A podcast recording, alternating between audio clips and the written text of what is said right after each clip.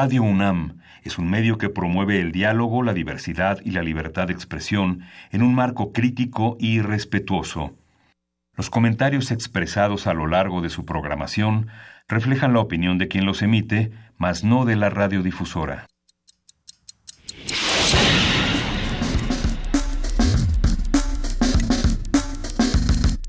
Primer movimiento.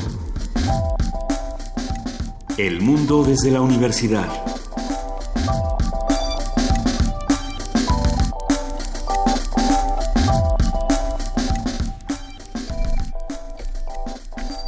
Martes 3 de abril, son las 7, 7 de la mañana y ya estamos en la cabina de Radio UNAM en primer movimiento. Juan Inés de esa, buenos días. Buenos días, Miguel Ángel Quemay, Luisa Iglesias, ¿cómo estás? ¿Cómo estás, querida Juana Inés? ¿Cómo estás, querido Miguel Ángel? Ay, el día de ayer estuvo muy interesante, muchísimas noticias, como siempre. Sí, pues ya es el tercer día de campaña, prácticamente eh, inició el viernes con esta visita de los jóvenes innovadores de, la tecnología de Ricardo Anaya, pero ha continuado con una serie de, de propuestas que no parece que no son tan tan interesantes en términos programáticos y en términos de, repensar México a partir de estos 90 días que quedan de campaña política. Sí, digamos, eh, parece que estos esfuerzos que, bueno, que a los que nosotros les hemos dado aquí espacio, ¿no? Como, como que no han llegado a ningún lado, como que nadie se ha sentado a decir, bueno, no, así como dice eh, José Antonio Mid que ningún niño va a nacer en pobreza extrema, Ah solo que decida que ya por decreto ya no van a nacer más niños, porque, o sea, o, qué va a hacer. Mm, habrá que preguntárselo a profundidad y saber qué quiere decir su equipo. Habrá que preguntarnos qué, qué está pasando con los equipos de cada uno de estos candidatos. El día de ayer, por ejemplo, estuvo este este pequeño drama cuando José Antonio Mid le dice a Andrés Manuel López Obrador y a Ricardo Anaya, oigan, hay que hacer un debate y vemos cuántas casas tiene cada quien y en dónde viven y cuántas hacemos y en qué se gasta. Y, entonces Andrés Manuel y Ricardo Anaya dijeron, Ay, no, gracias, pues contigo no queremos hablar. Y él dijo, es que no quieren enseñarle al país. Y entonces Margarita Zavala dijo, no, pero yo sí quiero hablar contigo. Y entonces Mid le contestó, no, pero tú sí eres chida, tú no te preocupes. Yo, yo en ti y en tu familia sí confío. Amiguis, amiguis. Y entonces Ricardo Anaya dijo, bueno, no es que no quiera decir esto, lo que pasa es que no quiero hablar contigo porque tú qué. Y entonces Andrés Manuel dijo muy furioso, yo no voy a caer en provocación. Qué divertido, pero a la vez qué alarmante que esas sean las noticias. Sí. Nos podemos reír porque es la herramienta que tenemos para defendernos de este, este tipo de, sucesos, pero ¿y la información? No, bueno, y las propuestas.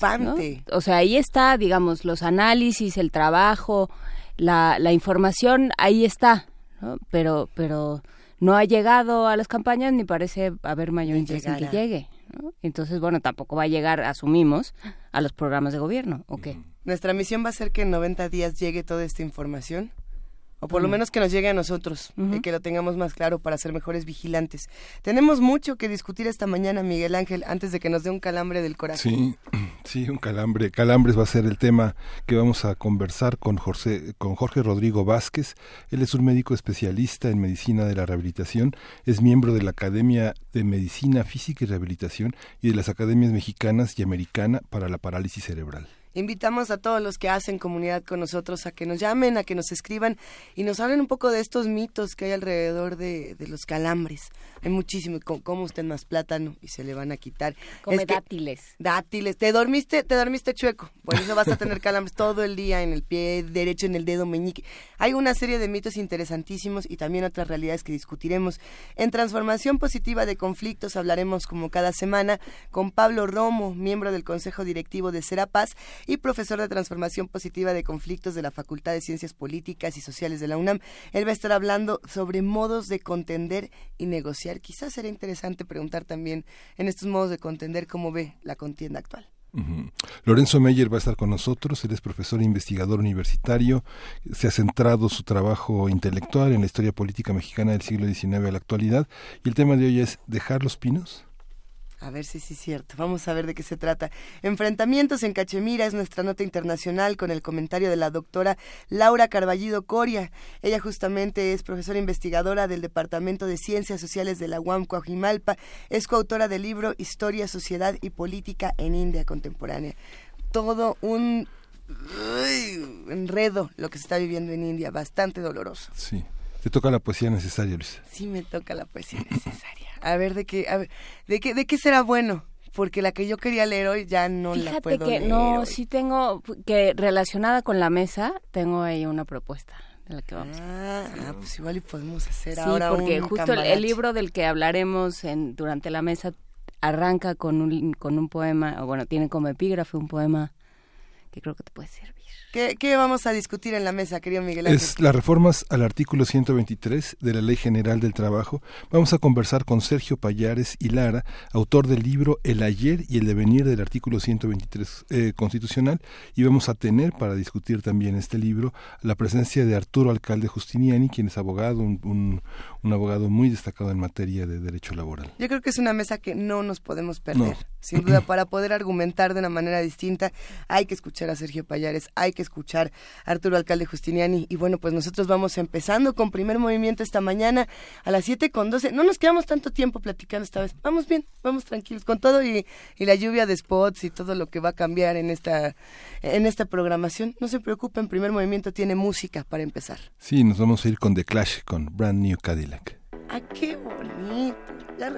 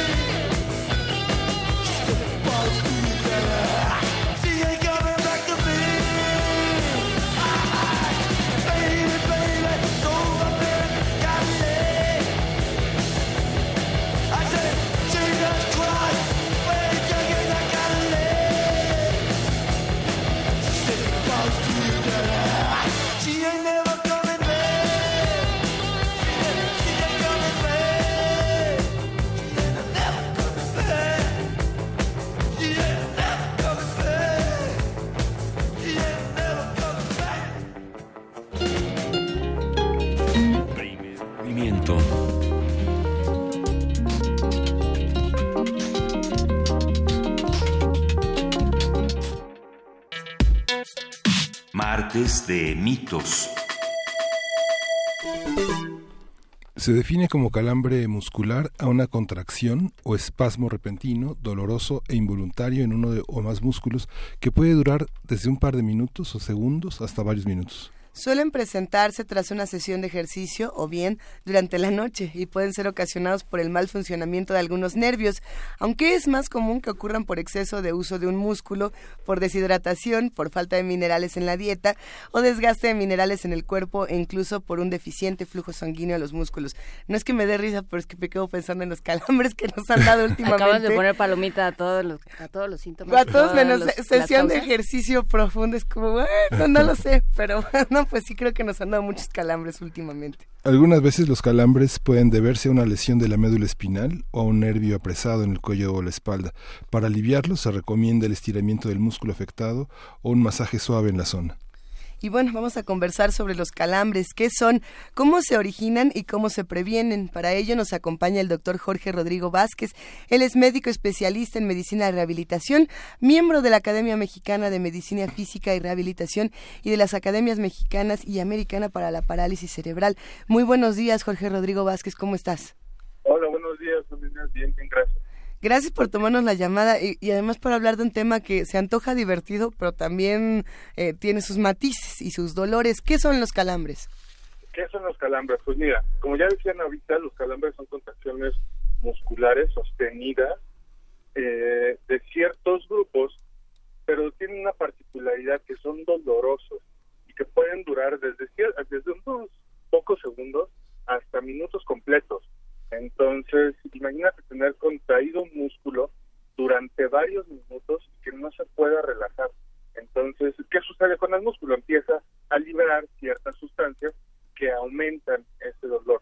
Y una de las una de las particularidades que tienen es que el músculo lo registra como una lesión. Y al registrarlo como una lesión, entonces estas sustancias que generan el dolor pues van también en aumento, ¿no? Y entonces incluso pueden eh, generar cierto grado de, inflamación e incluso de lesión a, las fibras musculares. Hay algunos este, algunas situaciones en las que incluso secundario a un, a un calambre se puede reportar necrosis o o disminución del flujo sanguíneo a esas fibras musculares, incluso puede haber este, muerte de, esas, este, de esas fibras, lo que nosotros conocemos como necrosis. A ver, eh, Jorge Rodrigo Vázquez, pero retirémonos un poco de la cornisa porque se puso un poco tremendo el tono. Eh, es el, eh, esto es en la menor, en la menor cantidad de los casos. Sí, no, no, no, no, no, no. De hecho, te puedo prácticamente asegurar que todo el mundo hemos tenido alguna vez un, calambre muscular. ¿Qué sucede? Que el efecto en el cual se puede presentar una, un calambre muscular o las causas por las que podemos tener un calambre son mucho, muy amplias, ¿no? Empezando por, me paré rápido, puedo tener un calambre muscular. Eh, empecé a hacer ejercicio y no, no, no calenté bien, no hice estiramientos, puedo tener un calambre muscular. ¿vale? Eh, quiero empezar a, hacer algo de, ejercicio sin que yo haya tenido como un entrenamiento previo y entonces un día me levanto y digo, hoy sí voy a correr cinco kilómetros seguidos y nunca he hecho nada en mi vida, ese día seguramente voy a tener un. Entonces, es muy, muy grande, es muy, muy amplio. La gran mayoría, no es que todos, casi todos los calambres, inicialmente son algo benigno, ¿no? Es algo que, que se da en ese momento y entonces el músculo dice, oye, ¿sabes qué? Me estás maltratando, eso no me está gustando, entonces yo me voy a contraer, voy a tener un poco de dolor y luego me voy a relajar. A ver, eh, digamos que hacemos una, una visión microscópica, ¿no? Hacia adentro del músculo. ¿Qué es lo que pasa? ¿Son, son impulsos eléctricos eh, a, nivel de, de qué? ¿Cómo, cómo funciona? Ok.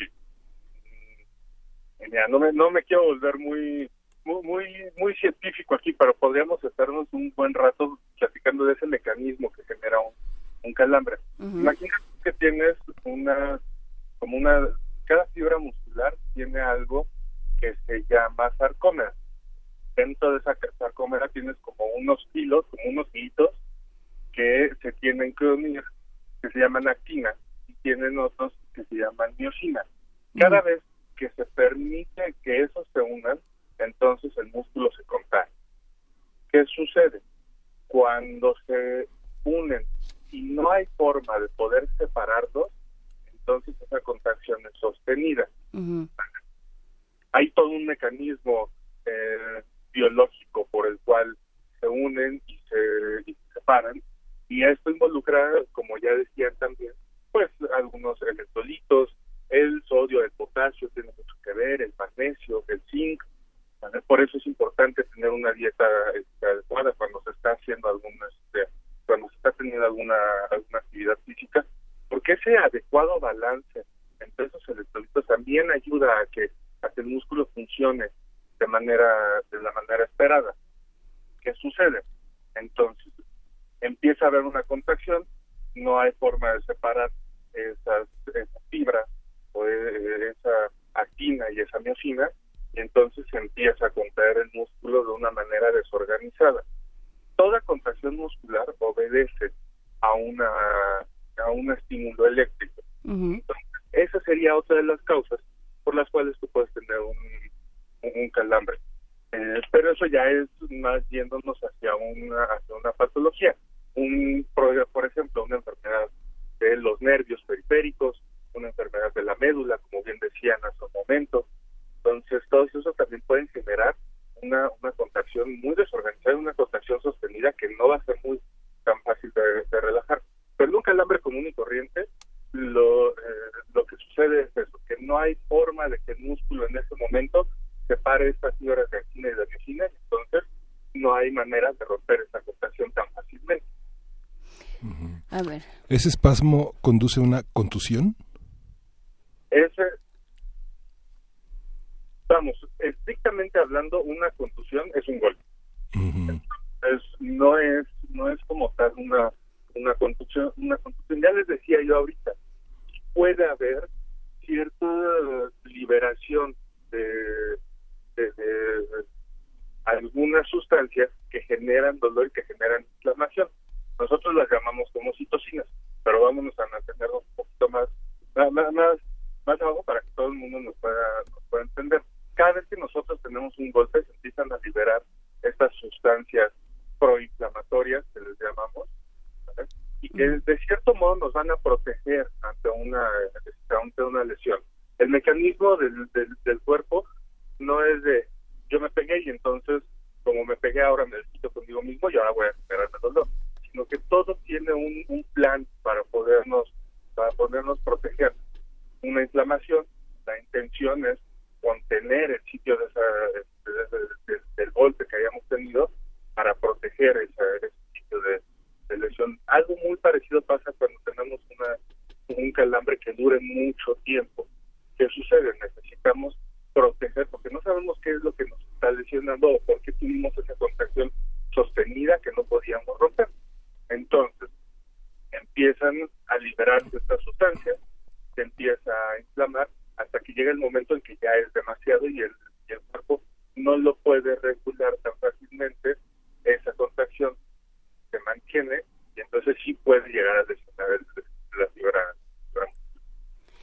Pensando en, algunos de los mitos que hay alrededor de los calambres, eh, siempre tenemos al familiar, al amigo que nos dice, lo que pasa es que te dio calambre porque eh, no has tomado agua hoy. Entonces te tomas eh, siete vasos de agua y se te quita.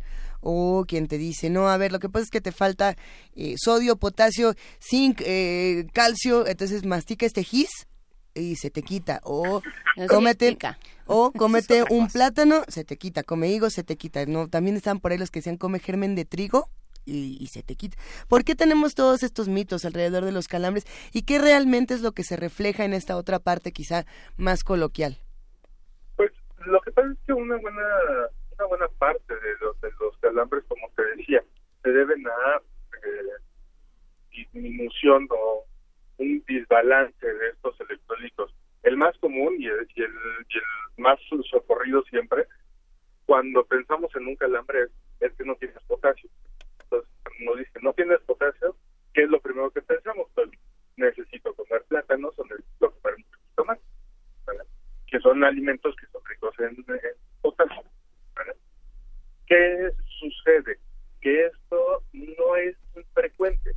Entonces, personas que tienen algunos problemas en estos electrolitos o personas que han estado haciendo mucho ejercicio y que están deshidratados y que no tuvieron una, un aporte adecuado durante su, su proceso de entrenamiento, entonces pues sí, tienen todo el derecho de tener un, calambre por baja en potasio, por baja en sodio, por baja en magnesio, por baja en zinc, Y entonces hay que reponer esos, eh, esos electrolitos. No son como tal mitos, es lo primero en lo que pensamos. No todos los calambres se deben a, se deben a eso.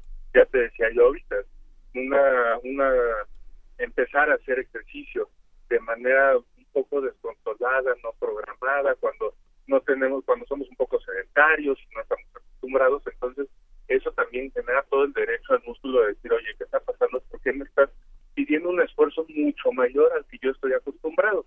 Y entonces eso nos puede, nos puede dar un, un, calambre sin que tenga, sin que no tenga nada que ver con, con baja en potasio, baja en baja nada. Eh, aquí preguntan mucho sobre el momento en el que dan los calambres. Flechador del Sol pregunta por qué dan cuando está uno en reposo y Carmen Valencia dice ¿Por qué nos da un calambre sin causa aparente? Ahí podemos sumar también el de cuando nos decían, te tienes que esperar una hora para nadar, porque si no te va a dar calambre, ¿no? Y que te, tienes que quedar quietecito. Eh, eh, eso también es, es, clásico, ¿no? Te tienes que esperar una hora después de comer, si no te va a dar un calambre. pero eso era para que reposaran los padres más que la comida. Eh, Jorge Rodrigo Vázquez, ¿podemos retomar la llamada contigo porque está un poco sucia la línea? Eh, si nos permites un minuto en lo que te volvemos a, marcar. Correcto. Para, pues para ver si tenemos una, una mejor recepción. Muchas eh, gracias. ¿Podemos retomar cuáles eran los comentarios en, en redes sociales? ¿Cuáles eran las preguntas? Pues, eh, Mayra Elizondo pregunta si, eh, si con la edad se incrementan los calambres. ahora lo preguntaremos. Em, el flechador del sol quiere saber por qué dan cuando está uno en reposo y por qué dan de manera eh, inesperada, pregunta Carmen Valencia, porque uno está tranquilamente sentado y de pronto bueno, una pierna. Uno nunca quisiera que llegara el momento del calambre, pero eventualmente se aparece. También por aquí, en, en algunos de los mitos que estamos encontrando, tanto en internet como en otras fuentes, dicen eh, los que hacen muchos corajes también tienen calambres. No lo sé. Esos son metafísicos. Es que yo no. Es distinto. Pero, pero o, el, torzón. Lo cierto es que justo en las juntas que hemos tenido para organizar este tema hablábamos de los calambres que hemos tenido los que estamos aquí, o los que estamos en producción, en redes y demás, y decíamos bueno, pues es que sí de pronto siente uno que hace un, buen coraje y que las tripas se revuelven. Eso no es un calambre, ¿o sí? Ah, eh, o sea, se siente nada más en el músculo. ¿Dónde? Solamente son musculares los calambres, esa es mi, mi pregunta. Bueno, a ver, que nos la, que nos la responda ahorita. Solo son musculares. Únicamente musculares. O sea, no, puede ser que el estómago se te voltee al revés. Bueno, eso yo creo que no. pero yo creo que ninguno de nosotros tres fue a la escuela para responderte esa pregunta. O sea, cuenta con las calificaciones necesarias para contestarte esa pregunta, Luis Iglesias, pero... En un momento más vamos a recuperar la comunicación con el doctor Jorge Rodrigo Vázquez. Como ustedes saben, él es médico especialista en medicina de rehabilitación, miembro de la Academia Mexicana de Medicina y Rehabilitación y de las Academia Mexicana y Americana para la Parálisis Cerebral de ambas academias. Eh, Jorge Rodrigo, ¿sigues ahí? Ya estoy de vuelta. Eso. Entonces, la pregunta era, ¿por qué dan cuando no, hasta, no te estás moviendo? Ajá, ¿por qué cuando estás durmiendo? Ya preguntaron Mario Mora y Flechador del Sol. De hecho, son mucho más frecuentes los calambres durante la noche. Hay incluso personas eh, que dicen, es que cuando estaba haciendo ejercicio no sentí nada, pero ya que estaba relajado y ya que estaba dormido, me despertó el calambre. ¿Qué sucede? Que todo este mecanismo que empieza uno a tener cuando, sobre todo cuando está haciendo ejercicio, cuando tienes actividad física fuera de lo, de lo habitual, genera también un proceso dentro del músculo secundario a, esa, a la respuesta a ese ejercicio.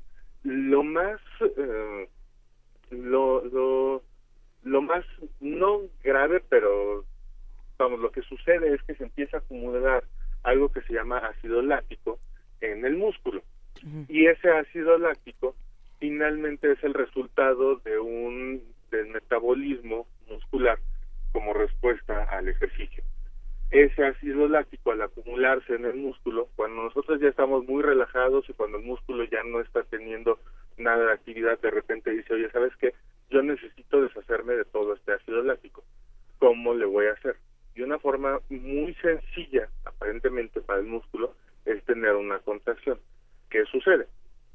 Empieza a contraerse, vamos de nuevo a lo mismo, empieza a contraerse, se empiezan a juntar estas fibras de actina y de miocina, y entonces en la noche ah, no tenemos tantas moléculas de ATP que son las que nos dan la energía y que nos permiten que se separen nuevamente la actina y la miocina. Se unen, se empieza a contraer el músculo y no hay forma de separarlos y entonces llega el calambre. A ver, y, y eso es eh, lo que en teoría se... Em, lo, que en teoría se evita con el estiramiento.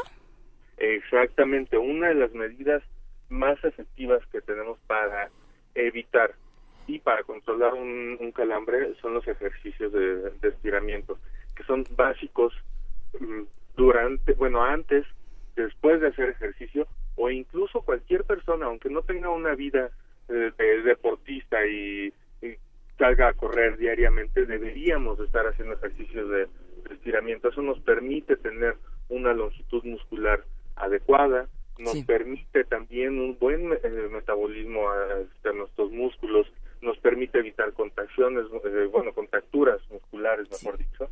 Entonces, esos ejercicios de estiramiento deberían de ser un básico en nuestra vida diaria. Es más, entre, entre tenemos, si tenemos una vida más este, sedentaria, tenemos que hacer más estiramientos, ¿no? Exactamente.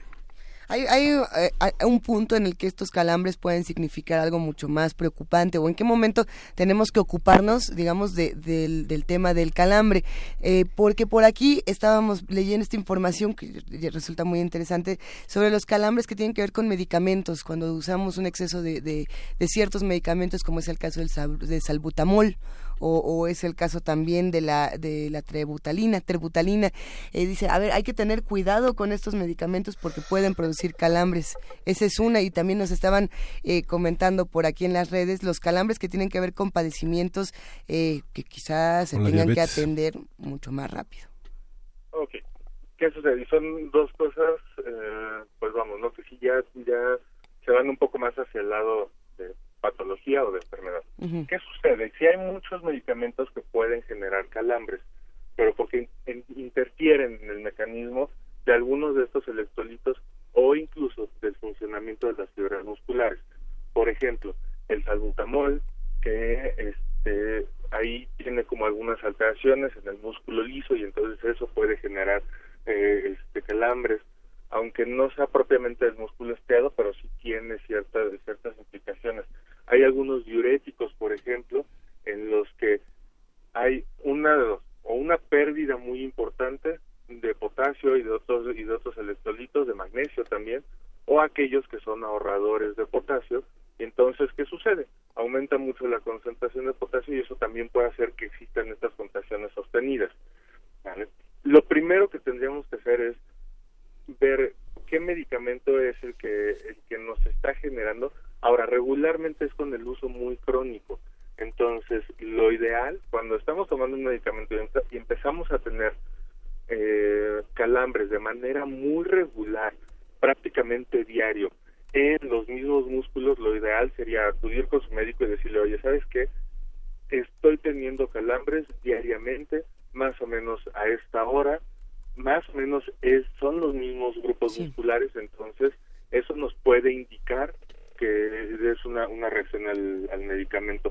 O la otra, cuando tenemos alguna enfermedad, por ejemplo, son muy frecuentes ya los calambres de manera muy regular, prácticamente diaria, eh, diarios, en personas que tienen problemas de tiroides, en diabéticos, en este, enfermos eh, o que tienen padecimientos del, del hígado, pero porque también tienen ciertos problemas en algunos electrolitos. Por ejemplo, las personas que tienen ya cirrosis hepática de mucho tiempo de evolución, ahí tenemos algunos problemas con el zinc. Entonces, aunque no es el electrolito más importante eh, cuando hablamos de función muscular, sí es sumamente este, eh, importante mantenerlo en, un, buen balance. Entonces, un suplemento o, vamos, la consejería por parte de, de nutrición y de un médico gastroenterólogo que pueda regular este metabolismo del zinc, entonces eso sería lo, lo, lo ideal. Nos pregunta Emma Moreno Bravo por los calambres durante la natación, esos que, que hacen que uno se vaya lentamente hacia el fondo. y a mí me ha pasado muchísimo. Yo, yo el ejercicio que a mí me gusta es nadar. Entonces, si de repente vas nadando y sobre todo cuando vas haciendo mucho mayor esfuerzo eh, al momento de, dar ciertos tipos de, de, de entonces puedes tener una, un calambre. ¿Qué sucede? Que ahí lo que está pasando es que le estás pidiendo un mucho más grande a un músculo que probablemente no tienes bien entrenado. Y eso es uno de los errores que, que cometemos las personas que, que nadamos.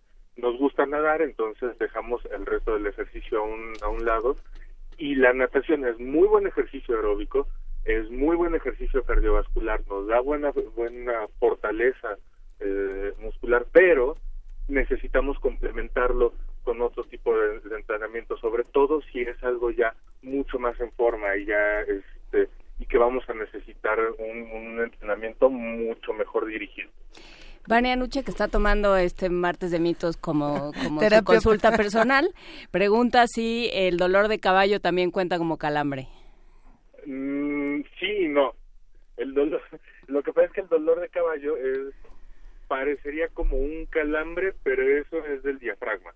Y eso va más mm, por una incoordinación al momento de respirar. Ahí lo que tendríamos que hacer es aprender a respirar para poder coordinar bien nuestro movimiento ventilatorio con el esfuerzo que estamos haciendo. ¿Se, debe de distinguir entre contractura y espasmo? Mucha gente toma relajantes musculares eh, para las contracturas frecuentes por diversas cuestiones. Ah, bueno. ¿Qué sucede? La, la diferencia más grande entre la contractura y el espasmo, una contractura la podemos tener ante cualquier situación. Es más, yo me estreso un poco y entonces me contracturo, ¿no? Que es lo, más... De acalambras, diríamos los mexicanos. Ah, pues más o menos. Pues sí, de acalambrarte. Eh, acalambrarse ahí en ese sentido es más por el miedo, ¿verdad? Pero bueno. Este, no, ¿qué sucede? El, una contractura muscular es, tiene otras otras implicaciones. El espasmo muscular es una contractura que ya está generando dolor. Una contractura muscular se, se debería resolver con un poco de calor local, con un, incluso con un masaje relajante, no tenemos tanto problema. El espasmo muscular ya empieza a tener cambios en las fibras musculares. Es decir, es una contractura que no se resolvió en ese momento, que nosotros la dejamos pasar y entonces ya empieza a tener cambios estructurales incluso en las fibras musculares pendientes a generar un proceso inflamatorio y eso ya es un poco más difícil. Para un espasmo, sí debe, lo indicado es tomar un relajante muscular. Para una contractura, yo me iría más por algunos otros medios físicos, el calor, el masaje relajante, el también tomarse un tiempo y decir, a ver, por ejemplo, una, una contractura de espalda, yo estoy muy estresado, entonces qué tengo que hacer para disminuir un poquito de este y qué estoy haciendo también, cómo está mi colchón, cómo me estoy sentando, en dónde estoy trabajando, algo que nosotros en rehabilitación llamamos higiene de columna. Hay dos mensajes más por aquí que, que me llaman mucho la atención. Sebas Guevara pregunta, eh, ¿cómo se llama? Y, mira, porque que sí, sí es una duda interesante. ¿Cómo se llama el doctor al que tengo que ir si tengo calambres regulares? No busca uno qué doctor doctor de los músculos o tiene que ser un doctor de otros padecimientos que tengan ya como lo habíamos platicado relación con otros con otros sistemas. Ok depende de la edad.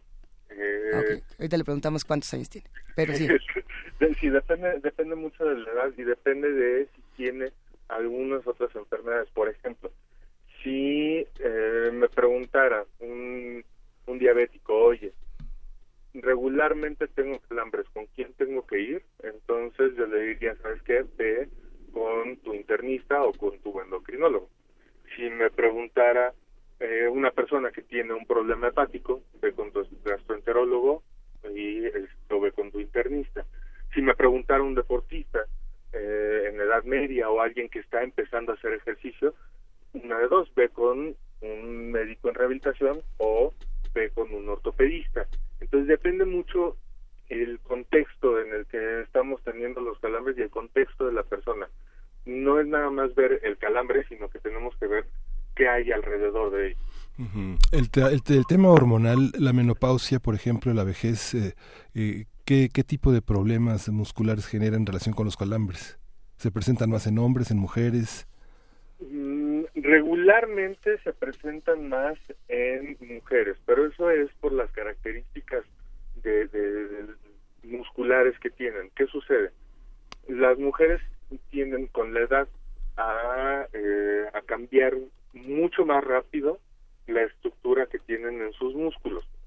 Entonces, se empieza a cambiar un poco ese músculo o esas fibras musculares por un poco de depósitos de grasa. Entonces también eso puede generar que empiece a tener un poco de calambres porque está cambiando la estructura del, del músculo. Eso es uno. Y dos, son muy frecuentes en mujeres que están embarazadas. Ahí yo, yo diría, ahí sí hay una diferencia muy marcada, ¿no? Personas en, en edad veintitantos años, incluso treinta años, una cosa parecida, es cuando las, este, las mujeres eh, están en, edad reproductiva, es mucho más frecuente en, mujeres que, están gestando que en, los hombres, por cambios hormonales, por cambios circulatorios, por compresión incluso del, este, del bebé sobre ciertos nervios, sobre los nervios de la columna, sobre eh, incluso sobre el piso de la, de la pelvis, entonces eso puede generar mucho más, más calambres. Aparte, las mujeres a ese cambio de circulación, entonces tienden a acumular un poco más de líquido libre, por así decirlo, en las piernas, entonces eso también puede comprimir los nervios y puede generar una puede generar un calambre, entonces las mujeres embarazadas son como un, caso aparte y que vamos, sí deberíamos de, de, ponerle atención, ¿no? Si hoy estoy teniendo calambres de manera muy seguida, ok, vamos a ver qué es lo que está pasando y si es algo normal por su proceso de embarazo. Y el bonito calambre en los dedos de los pies, que se quedan así como los de Charlie Brown. Si nadie ha visto los pies de Charlie Brown, veanlos un día de estos. bueno, eh, eh, eh, ya Charlie Brown no, tuvo, no salió a pegarle la pelota, pero bueno.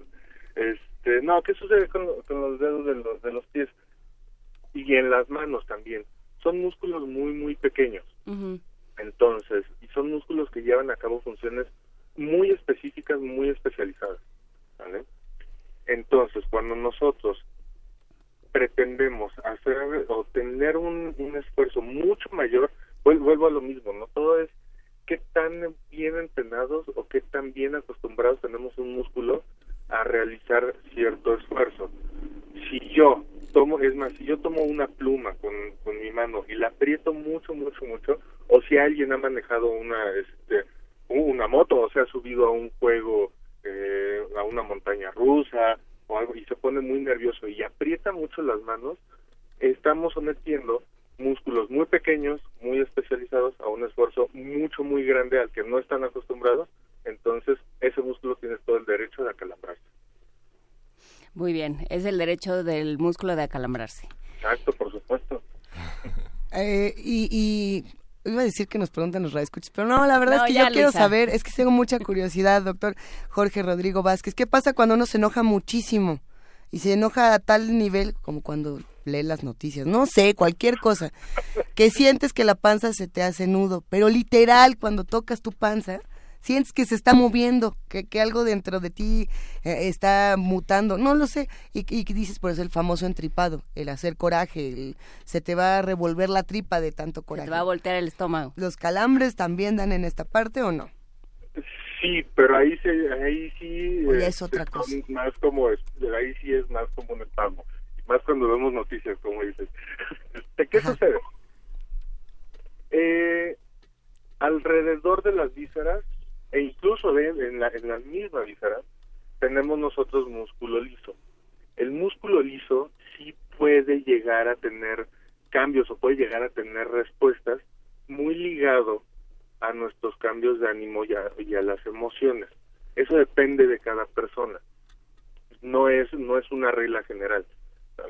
Pero eso que sentimos a veces cuando vemos a la persona que nos gusta y entonces es que siento mariposas en el estómago, ¿Qué pasa? Eso es tu sistema nervioso diciéndole a todo tu organismo, oye, mira, ahí está quien te gusta.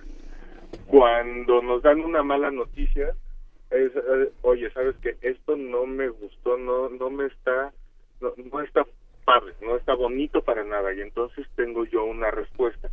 Cuando me hacen pegar un coraje y entonces yo me quedo con el entripado, entonces también hay contracción de todo ese músculo liso ¿Y qué sucede? Que nosotros lo registramos como es que se me revolvió el estómago, pero porque es una respuesta más de nuestro sistema nervioso vagal, que le decimos nosotros, o de nuestro sistema nervioso autonómico, por la reacción eh, psíquica o psicológica que nos generó esa este, ese estímulo. Reflexiones finales, ¿qué hacemos, qué comemos, a dónde vamos, cómo nos ejercitamos para no tener tanto calambre, Jorge Rodrigo Vázquez? ¿Qué hacemos? Tener una, una dieta, este, una dieta muy balanceada. Dicen que ni muy, muy, ni tan, tan. Entonces, tampoco se trata de estar comiendo potasio todo el día si tuve un calambre. eh, y entonces me como un kilo de plátanos en una sentada. ¿Qué tendríamos que hacer? Idealmente, eh, como te digo, tener una dieta muy bien balanceada. Segundo, hacer ejercicio diariamente. Esta recomendación que nosotros este, como médicos damos de 30 minutos de ejercicio en una intensidad leve al día es es algo muy es, algo muy bueno basta con tomar esos 30 minutos de voy a caminar pero que sean los 30 minutos de mi caminata al día no se vale de es que caminé dos minutos de aquí al carro y luego dos minutos a mi escritorio y luego otros dos minutos al carro y entonces ahí ya llevo seis y ya oh. nada más me 24 Nadie se sintió identificado aquí. ni, yo mismo me sentía aludido, ¿verdad?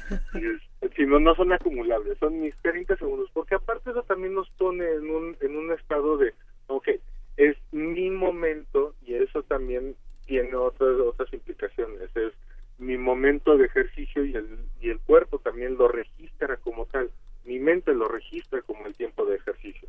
Entonces, eso deberíamos de, asegurarlo. Ahora, saber muy bien cuáles son mis objetivos cuando voy a empezar a hacer ejercicio.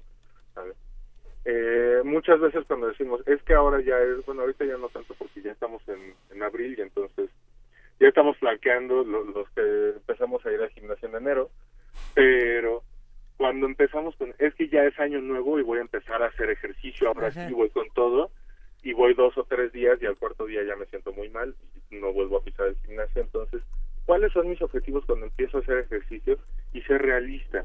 ¿Cómo voy a ir escalando yo ese ejercicio para que sea lo mejor programado que se pueda?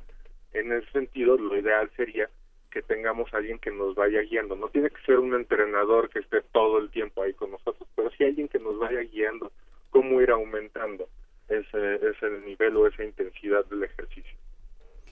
Y por supuesto, si tenemos alguna alguna enfermedad y eh, aparte de y empezamos a tener calambres, pues bueno, ya decíamos, hay medicamentos que pueden generar calambres, hay padecimientos que por sí mismos pueden, pueden generar este calambres, entonces lo ideal sería acudir al médico.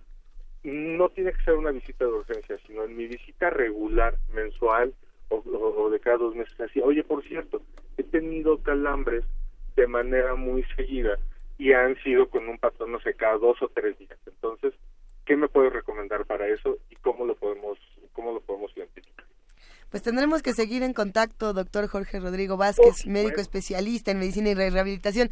Hay muchísimos comentarios en redes, muchas preguntas y por supuesto mucho buen humor. Se nos quitó cualquier eh, síntoma de calambre metafísico. Ahorita nos regresa con, con el resto de las noticias, pero muchas gracias, doctor Rodrigo Vázquez. No, no, no, gracias a ustedes. Hasta luego estamos en contacto. Hasta luego. Gracias. El calambre que le metió en la pejerra Anaya, hay que analizarlo. Bueno, es que esa es otra. Ah, ¿Ves? Ya me regresaron los Ahorita van a regresar. ¿Qué vamos, vamos a, oír Mi Gran Sur con Gran Sur.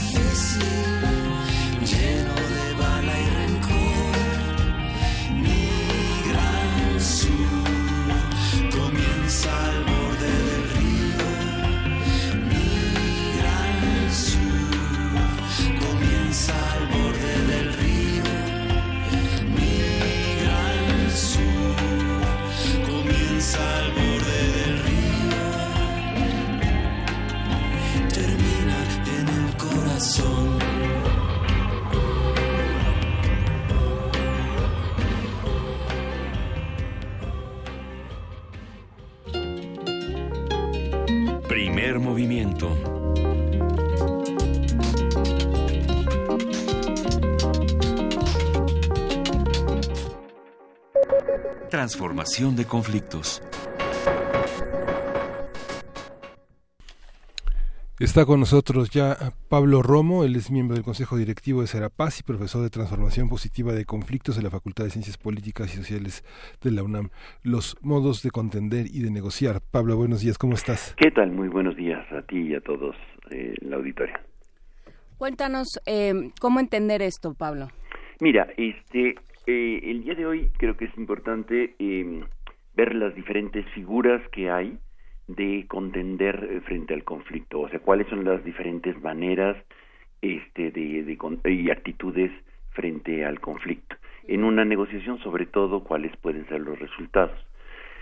Y em, voy a tomar el día de hoy eh, del modelo de la escuela de Harvard, que es de Thomas y Killman, este, cinco figuras que hablan sobre cómo contender y cómo esperar resultados. El típico y clásico de eh, ganar, ganar, ganar, perder, eh, perder, ganar, etcétera, eh, que, todo el mundo lo cita, pero no, no saben de dónde viene. Y viene justamente de este modelo de, de cómo negociar y cómo contender en, en el conflicto. Sobre todo, eh, creo que en muchos contextos hay la posibilidad de poder ver cómo, este, cuáles son los resultados que se esperan. y, el, el, mejor de todos los, los resultados posibles es el de la colaboración, es decir, un resultado en donde los actores que están en conflicto eh, terminen eh, ganando ambos y colaborando y generando un espacio de futuro en donde sus eh, intereses y donde sus posiciones puedan eh, ponerse eh, en juego en función del otro actor.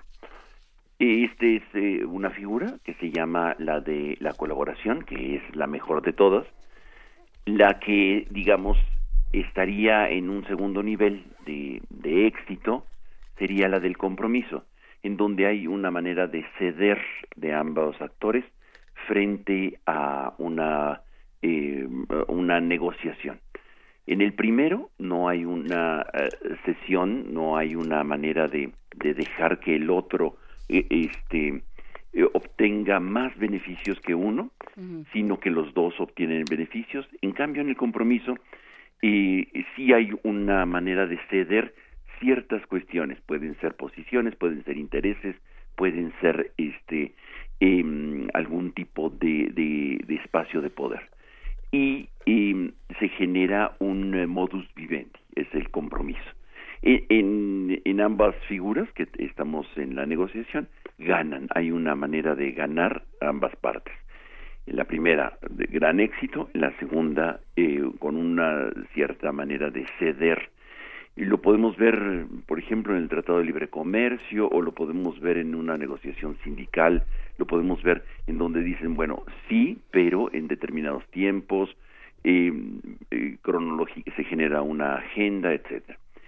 Y las otras tres figuras que tenemos en una negociación frente a la frente a una em, eh, entre una dificultad un conflicto entre ambas partes o dos actores está la de eh, eh, la competencia, en donde uno gana y el otro pierde. Es decir, eh, cuando un actor está eh, pensando solamente en sí mismo y no piensa en el futuro de lo que puede suceder más adelante, simplemente es imponer una, agenda y el, que el otro pierda. O sea, este, ganamos en, en, la cuestión de la industria del, del automotriz frente al otro actor en donde pierde su industria. Y el futuro no me interesa tanto. Eh, eh, esta negociación, este tipo de este, este tipo de resultado, este tipo de manera de competir, de más bien de negociar, genera una situación de gran frustración de un actor y el otro pretende imponer su agenda o pretende eh, ganarlo todo, llevárselo todo.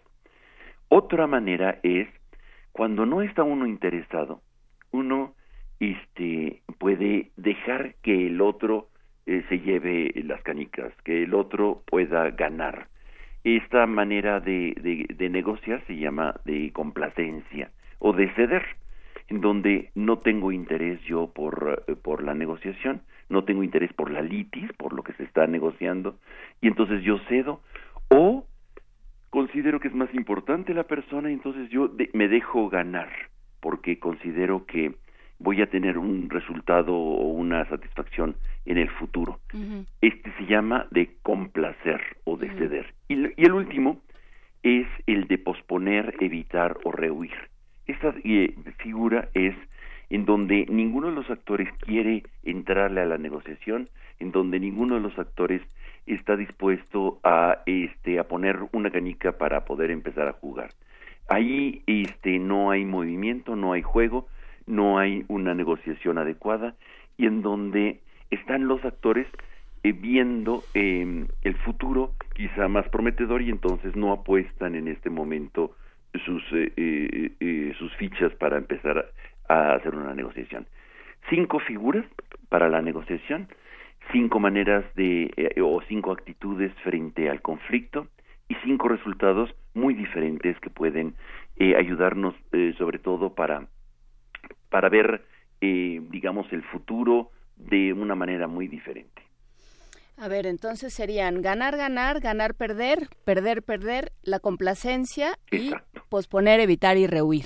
Exactamente. Estas son eh, las cinco maneras de entrar a un conflicto. Exactamente, cinco maneras, cinco y cinco soluciones, cinco eh, diferentes resultados y que quizá es importante eh, frente al conflicto, en cualquier conflicto que sea, el de una pareja, lo mismo que sea el de Corea del Norte con Estados Unidos, este, tenemos estas posibilidades en donde, digamos, hay posibilidades de ceder, hay posibilidades de colaborar, hay posibilidades de generar un compromiso y seguir ganando ambos, este, quizá más lentamente que en el de colaborar, pero este, porque hay desconfianza, el de competir y donde yo impongo mis resultados y yo impongo la agenda y el otro que pierde destruyo a Siria o posponer no no pongo mis fichas en este momento porque no hay condiciones para eh, por el tiempo electoral. Entonces hasta después yo veré qué, qué, vamos a hacer no em, me, me, gustaría, si estás de acuerdo, eh, Pablo Romo, que durante las próximas eh, pláticas que tengamos hablemos de ejemplos históricos de cada una de estas de cada una de estas formas de solucionar conflictos o de, más bien de, de contender, de contender en, frente al conflicto. Me parece muy interesante.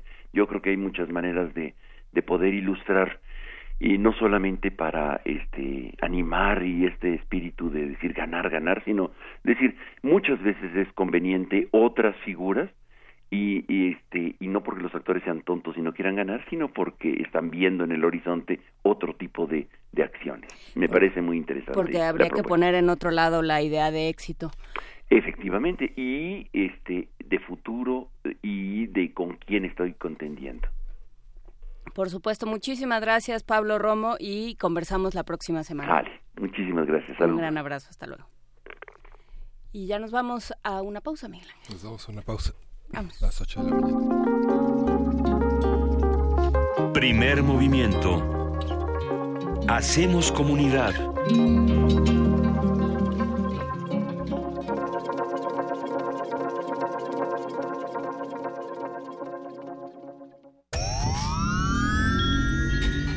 10 frasquitos de gel desinfectante, 7 antibióticos, 4 caldos de cultivo, 2 compostas, un invernadero sonoro. En este ambiente se experimenta la nueva música en compañía de sus creadores. Cultivo de ejercios, frescura en la flora musical. Lunes y jueves, 21 horas, por el 96.1 de FM. Radio UNAM.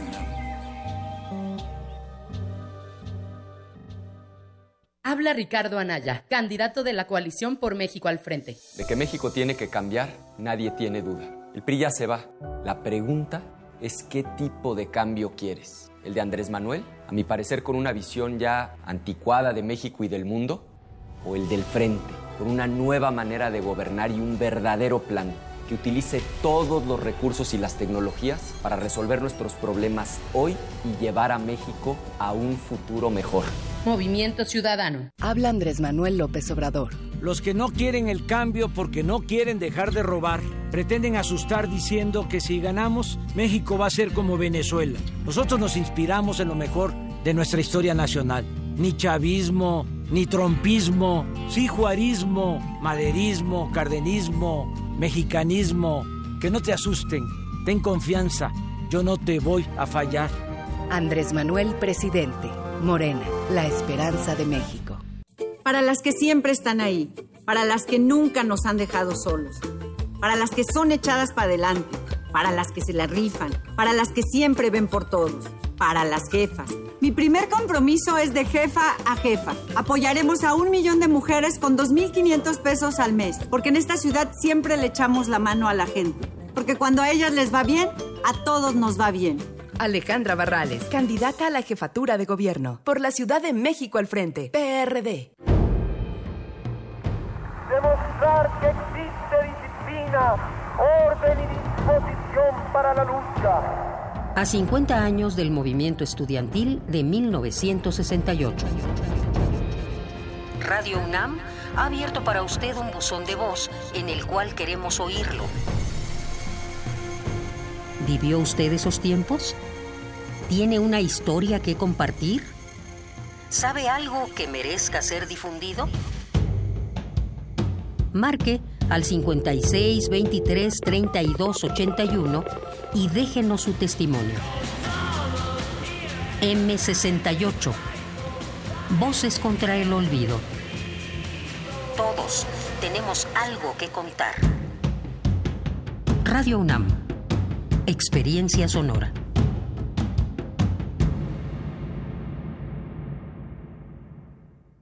La esencia de una ciudad innovadora es acortar las desigualdades. Tú ya sabes quién instauró derechos sociales universales, como el de las personas adultas mayores. Hoy nos proponemos retomar ese espíritu con innovación. Acceso a la cultura, educación, deporte, salud, a la naturaleza y a las nuevas tecnologías. Esa es la ciudad innovadora, segura, de derechos y de prosperidad compartida. Una ciudad con esperanza. Claudia Sheinbaum, candidata a jefa de gobierno de la Ciudad de México. Innovación y esperanza. Morena. Los expresidentes de México reciben una pensión en total de 5 millones de pesos mensuales. Salinas, Cedillo, Fox, Calderón. Ni Obama tiene una pensión así.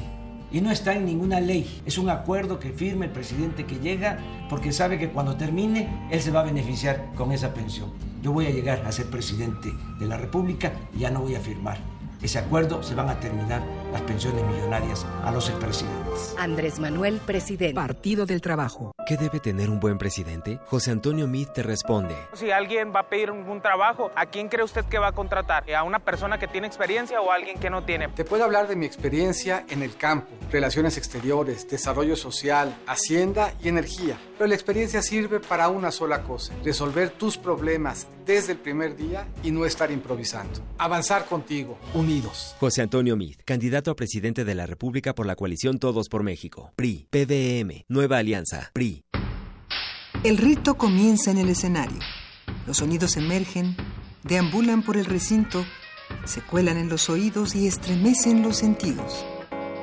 Festival Intersección.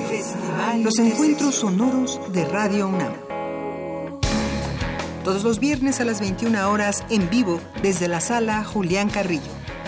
Escúchalos a través del 96.1 de FM www.radiounam.unam.mx o ven a Adolfo Prieto 133 Colonia del Valle, cerca del Metrobús Amores.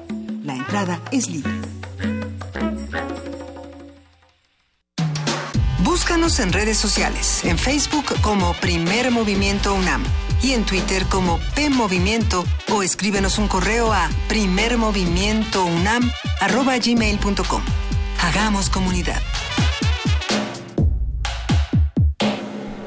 Ya son las 8 de la mañana con 6 minutos. Hoy es martes 3 de abril. No, no dije las 9, no dije las 7. Ahora sí, 8 de la mañana con Seis minutos. Seis minutos y vamos a seguir aquí en primer movimiento en esta segunda hora discutiendo, analizando diferentes temas. Empezamos por los calambres y creo, Miguel Ángel Quemain, que nos divertimos muchísimo. La risa nos acalambró un poco esta mañana. Sí, la, la posibilidad de discutir con un médico como el doctor Jorge Rodrigo Vázquez eh, un tema tan, tan de todos los días. Como bien decía él, yo creo que no hay nadie aquí no nos haya dado un calambre y, de todos distintas pues, posiciones. ¿Cómo ves, querida Juana Inés de esa jefe de información? Pues justamente, y para seguir con los calambres, vámonos a nuestra nota nacional. Nos vamos a nuestra nota nacional saludando a nuestros amigos de radio y de TV UNAM. Primer movimiento.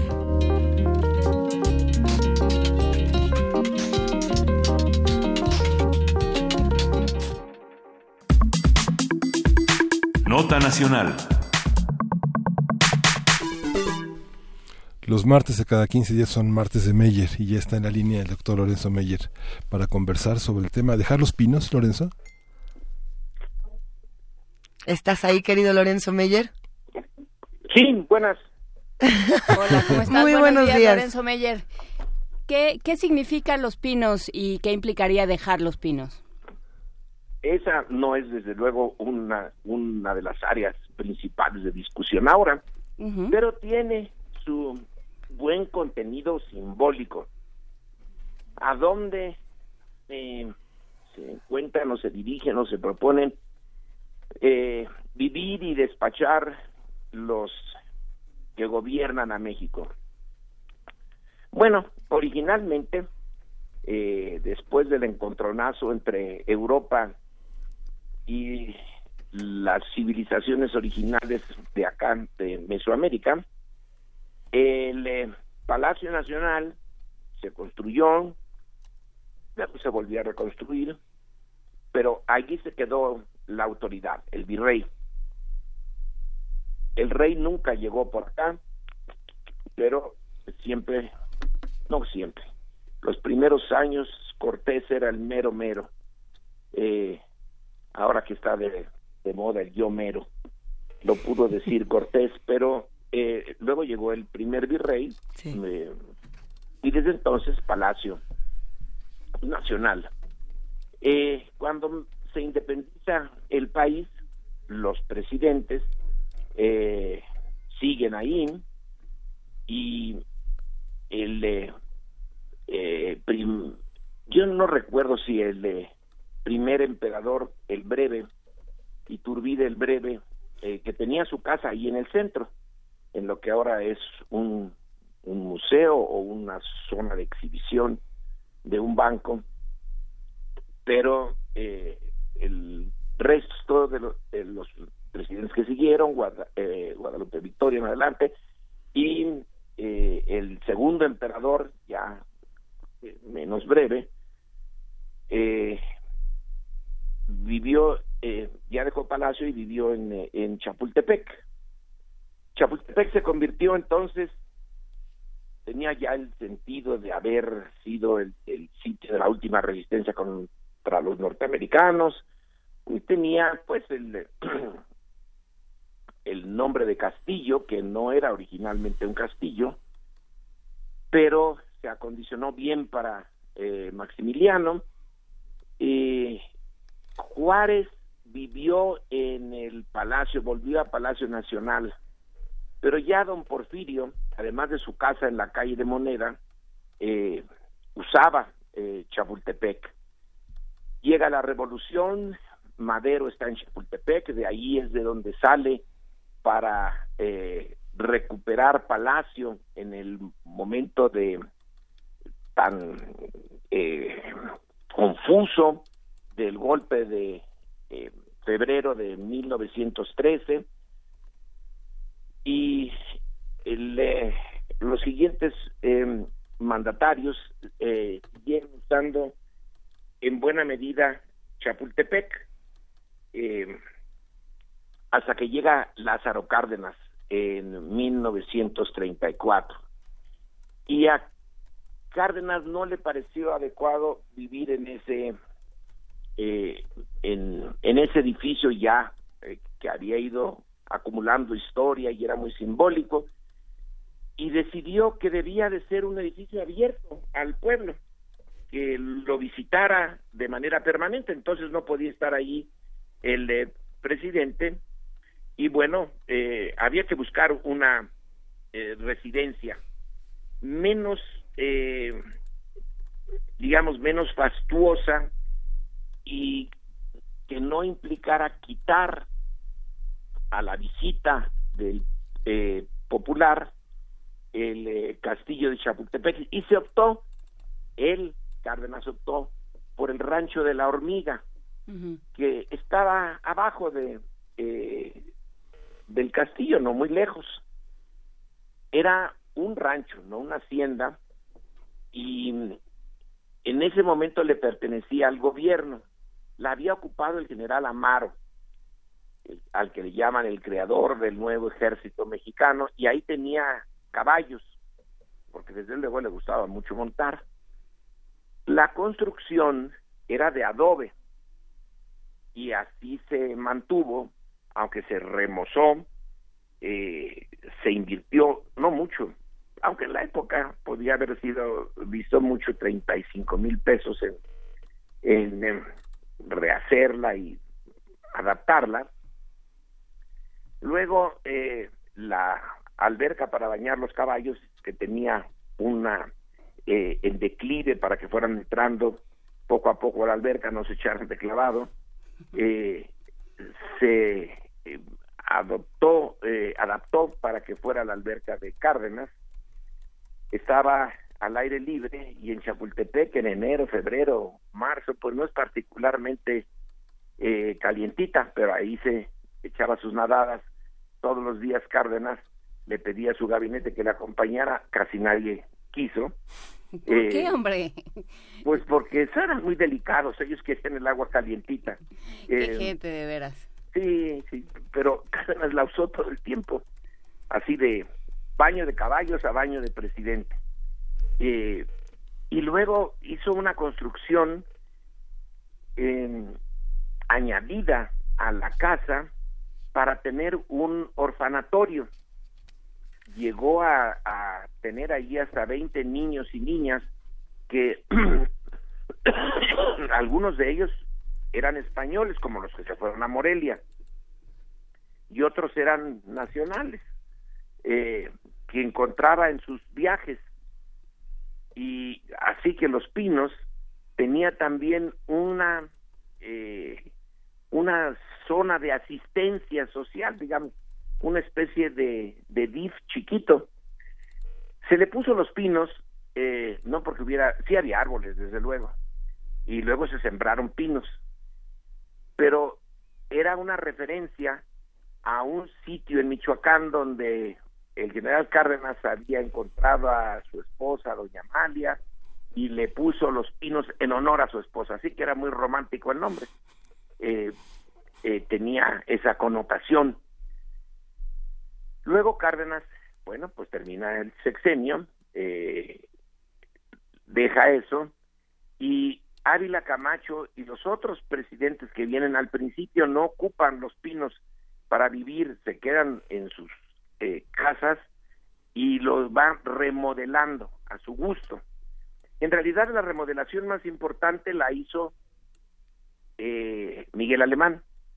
Ya dejó la casa esta de adobe, eh, que era la original, hizo una construcción grande, donde había muchas cosas de estilo francés, para que no se viera que éramos muy eh, provincianos, sino que cuando se invitara allí a los extranjeros, presidentes, etcétera, eh, pues vieran una mansión. Allí se casó la hija de Alemán con mil y tantos invitados, ya no era cualquier cosita, ya podía albergar como a mil doscientos o mil trescientos y eh, algunos de los muebles sí eran importados, eran franceses de Francia, otros eran franceses de por acá, eh, y eh, se le dio ese, ese aire ya grandioso. Eh, luego se siguieron haciendo remodelaciones, se eh, cambiaron muchas cosas, pero ya la estructura básica quedó con alemán. Lo importante aquí es no solamente esa gran construcción, que para la época sí era más o menos llamativa, sino el hecho eh, de que estaba en esa zona aislada, que a Cárdenas le gustaba porque podía eh, salir a caballo por ahí, pero cuando la ciudad creció, realmente quedó aislada por, por el jardín, por los árboles, por el bosque, y no le era fácil a un mexicano cualquiera llegar, sobre todo porque Alemán decidió algo importante, poner a las guardias pretorianas, o sea, la guardia presidencial, ahí. Los cuarteles de la guardia presidencial, no todos, pero los primeros importantes están al lado de los pinos. Entonces una cerca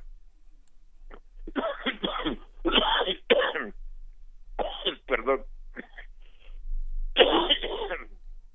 una cerca los cuarteles de guardias presidenciales y el bosque pues hace que los pinos no se vean un mexicano normal común y corriente pasa alrededor y bueno si ve árboles ve los guardias presidenciales, pero no ve la residencia. Eh, hay residencias presidenciales con mucha historia, la Casa Blanca, por ejemplo, en Washington, pues esa la ve todo el mundo. Uno pasa enfrente de ella y si quiere y si tiene suerte y eh, hay boletos, hasta lo pueden meter a uno a, a, visitarla. Aquí no hay visitas a los pinos. Eh, ¿Ustedes han entrado a los pinos? Sí, sí hemos entrado. en nuestra calidad de periodistas. Sí. Es como un gran como una como un gran conglomerado de salones de fiestas. Bueno, yo he entrado a las casitas. Llenos de salones, sí. Sí. Pero no cualquier mexicano no. Entra. Y hay que pasar por un montón de, seguridad. Sí. Y el el hecho de que está aislada es que no le eh, no entra en ella, no se acerca a ella ninguna manifestación en la Casa Blanca, por ejemplo, sí, sí se pueden hacer manifestaciones ahí cerca. Ahí está un pastito para que uno se manifieste de tal hora a tal hora. Sí, ahí está. Sí, creo que está una estatua de Jefferson o de alguien ahí enfrente. Y, y si quisiera Trump, podía haber manifestantes eh, desde su eh, casa. Pero en Los Pinos, eh, realmente quien vive allí no sabe si hay, bueno, le informan, pero de primera vista no sabe si hay o no hay eh, alguien manifestándose.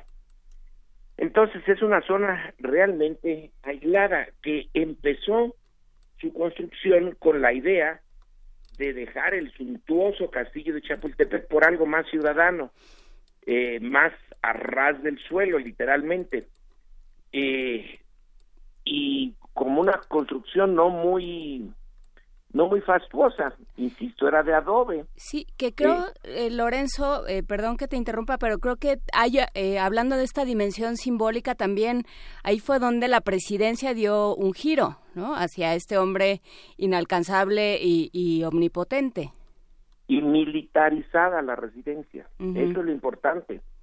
Está ahí la Guardia Pretoriana. ¿Y cuántos son los guardias presidenciales? Son varios miles. Eh, entonces es una especie de zona fortificada eh, lejos de la vista eh, y la curiosidad pública por las guardias, los árboles, y es un mundo aparte. Entonces la decisión que tiene Andrés Manuel López Obrador, si llega a ganar la presidencia, de dejar los pinos se asemeja a esa decisión de 1935 eh, en que Cárdenas, eh, que nunca vivió en, en Chapultepec, de dejar Chapultepec como algo demasiado presuntuoso para, para un presidente ciudadano. Algo no humilde, porque después de todo, bueno, pues el, el rancho de la hormiga era un rancho de, propietarios, no de, no de proletarios, y lo acondicionó. Pero bajó de nivel, digamos, era simbólico que bajó en serio de la altura de, del castillo a algo más cercano al nivel normal de la Ciudad de México y menos suntuoso que pero con el paso del tiempo se fue haciendo eh, todavía más suntuoso que el castillo de Chapultepec y más cercado por la fuerza, más protegido, más aislado.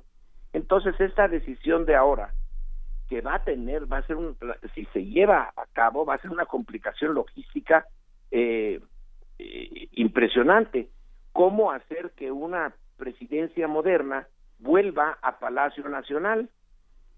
Pero si volviera, bueno, Andrés Manuel dice que él va a vivir en su casa, como, digamos, Mujica en Uruguay, ¿no? Que la casa presidencial es una cosa y su casa donde él realmente vivió todo el tiempo es la suya de siempre, con un par de guardias, ¿eh? que fue lo de Mujica, un par de guardias ahí en la puerta lejana de su casita chiquita, eh, donde quien hacía el lavado y planchado era la esposa senadora del presidente Mujica, no tenía sirvientes. Eh, los Pinos se distingue por tener una cantidad de servidumbre eh, tipo imperial, eh, como el, símbolo es eh, dejar eh, ese aislamiento, pero volver al zócalo, el zócalo ya se hizo la zona de protesta de la oposición y la hizo López Obrador, básicamente en los últimos tiempos. Sus grandes concentraciones en tiempos en que no había oposición, pongamos López Mateos, eran las concentraciones para uh, aplaudirle al presidente en esa especie de plaza roja allí, uh -huh donde ya quitaron árboles y todo. Luego se hizo la zona de protesta, eh, se pusieron unos grandes macetones entre Palacio y, y por donde iban las eh, los desfiles del primero de mayo, por ejemplo, para que no alcanzaran a arrojarle de nuevo una eh, bomba molotov al presidente de la Madrid. Eh, se, la distancia entre Palacio y, y la muchedumbre se hizo más grande, se hace grande ahora.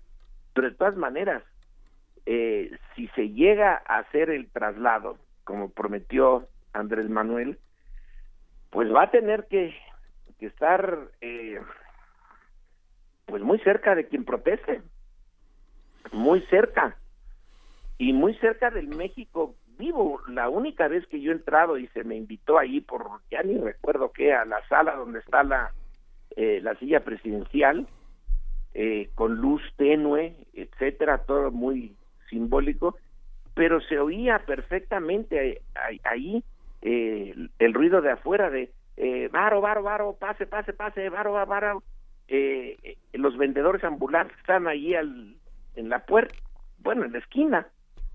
El México real, el México profundo está ahí a unos metros va a ser interesante en caso de que se dé ese cambio.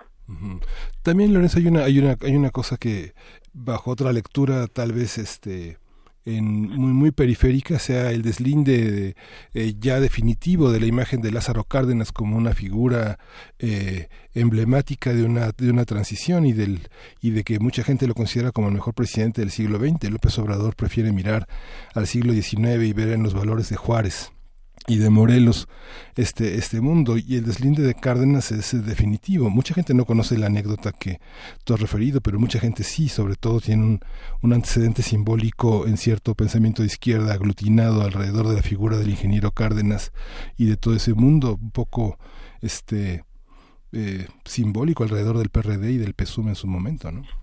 Bueno, eh, deslindarse de Cárdenas o reafirmarlo, porque se podría ver de la otra manera. Claro, también. Cárdenas lo que hace es deslindarse dentro de su propio régimen del grupo sonorense y de calles que todavía ocuparon, eh, si no el mero castillo, si la casa que está abajo, eh, abajito, que ahora es también un edificio eh, em, para el público. Eh, y, irse a, este rancho era una manera de romper eh, con una visión de la presidencia muy eh, pues como muy alejada de la población. Pero luego con alemán sobre todo los pinos se fue alejando y entonces se convirtió en el equivalente al castillo de Chapultepec a un castillo del poder impenetrable en el que solo los eh, pocos invitados tienen acceso. Entonces decidir que Los Pinos sea como el castillo de Chapultepec otra vez abierto al público, que vea que se haga algo, como no tiene una historia muy gloriosa, se le piensa hacer, qué sé yo, museo, eh, eh, cosas para la ciencia, la diversión, etcétera. Entonces, devolverlo a un uso eh, público como se devolvió el castillo de Chapultepec. Y eh, en eso, no, yo no lo veo como deslindarse de el general Cárdenas, lo veo como eh, reafirmar, porque junto con Juárez, Cárdenas es uno de los presidentes a los que Andrés Manuel le tiene particular admiración. Yo lo vería como hacer renovar ese simbolismo de Cárdenas, pero todavía más fuerte. Eh, porque bueno, Cárdenas deja el castillo en las alturas y se va a las bajuras, pero eh, está todavía un poco ese Chapultepec de entonces estaba un poquito alejado del mero centro del corazón de, de México, que ese sí es Palacio Nacional. Entonces volver a Palacio donde por cierto, ahí está una oficina de la Secretaría de Hacienda, ¿no? Que es la única que parece haberse quedado en ese corazón de México. No creo que la use mucho el secretario de Hacienda, pero ahí está. Entonces sería la oficina del presidente junto con la oficina del secretario de Hacienda.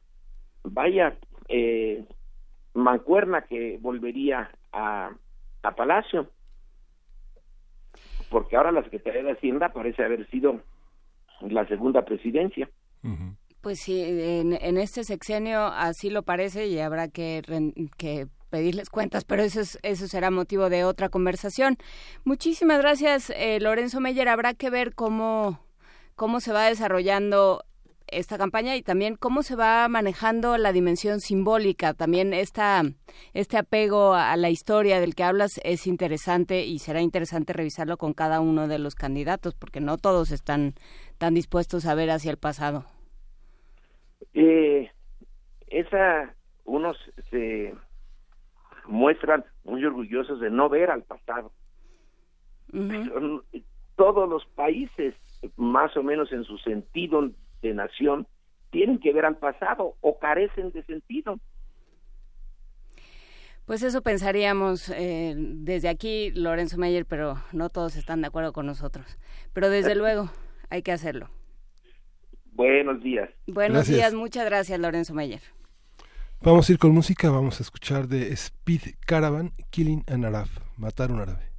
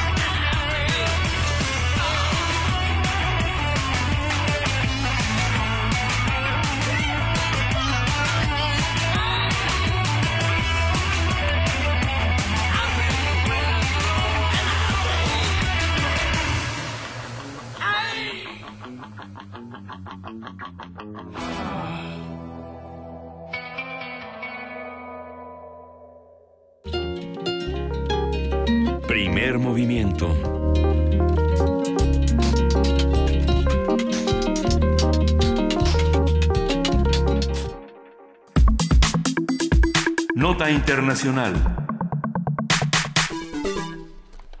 20 muertos y decenas de heridos es el resultado de tres enfrentamientos durante el fin de semana en, la en, en Cachemira, en India un operativo del ejército indio en los distritos de Shopian y Anantag, en el que murieron 13 insurgentes y tres soldados, desencadenó protestas que fueron reprimidas por las fuerzas de seguridad, causando la muerte de otros cuatro civiles. De acuerdo con la policía de la zona, 50 personas fueron heridas por disparos de perdigones y balas, mientras que líderes separatistas llamaron a la población a una huelga este lunes y martes en duelo por los insurgentes muertos. A finales de los años 80 surgió en esta región una insurgencia armada que reivindicaba la independencia de la zona. La Cachemira India es el único territorio de ese país con mayoría musulmana. Tanto India como Pakistán reclaman su soberanía desde 1947, cuando lograron la independencia del Imperio Británico. A partir de los sucesos ocurridos en Cachemira, vamos a hablar sobre el papel de esta región, su relación con el gobierno Modi, y nos acompaña para ello la doctora Laura Carballido Coria, ella es profesora e investigadora del Departamento de Ciencias Sociales de la UAM Coajimalpa, ella es licenciada en Historia por la UNAM, maestra y doctora en Estudios de Asia y África por el Colegio de México y coautora del libro Historia, Sociedad y Política en India Contemporánea. Buenos días, eh, doctora Carballido. ¿Qué tal? Buenos días, un gusto platicar con ustedes. Eh, doctora Carballido, ¿cómo leemos eh, este conflicto y cómo lo entendemos en el, en el, en el contexto indio actual?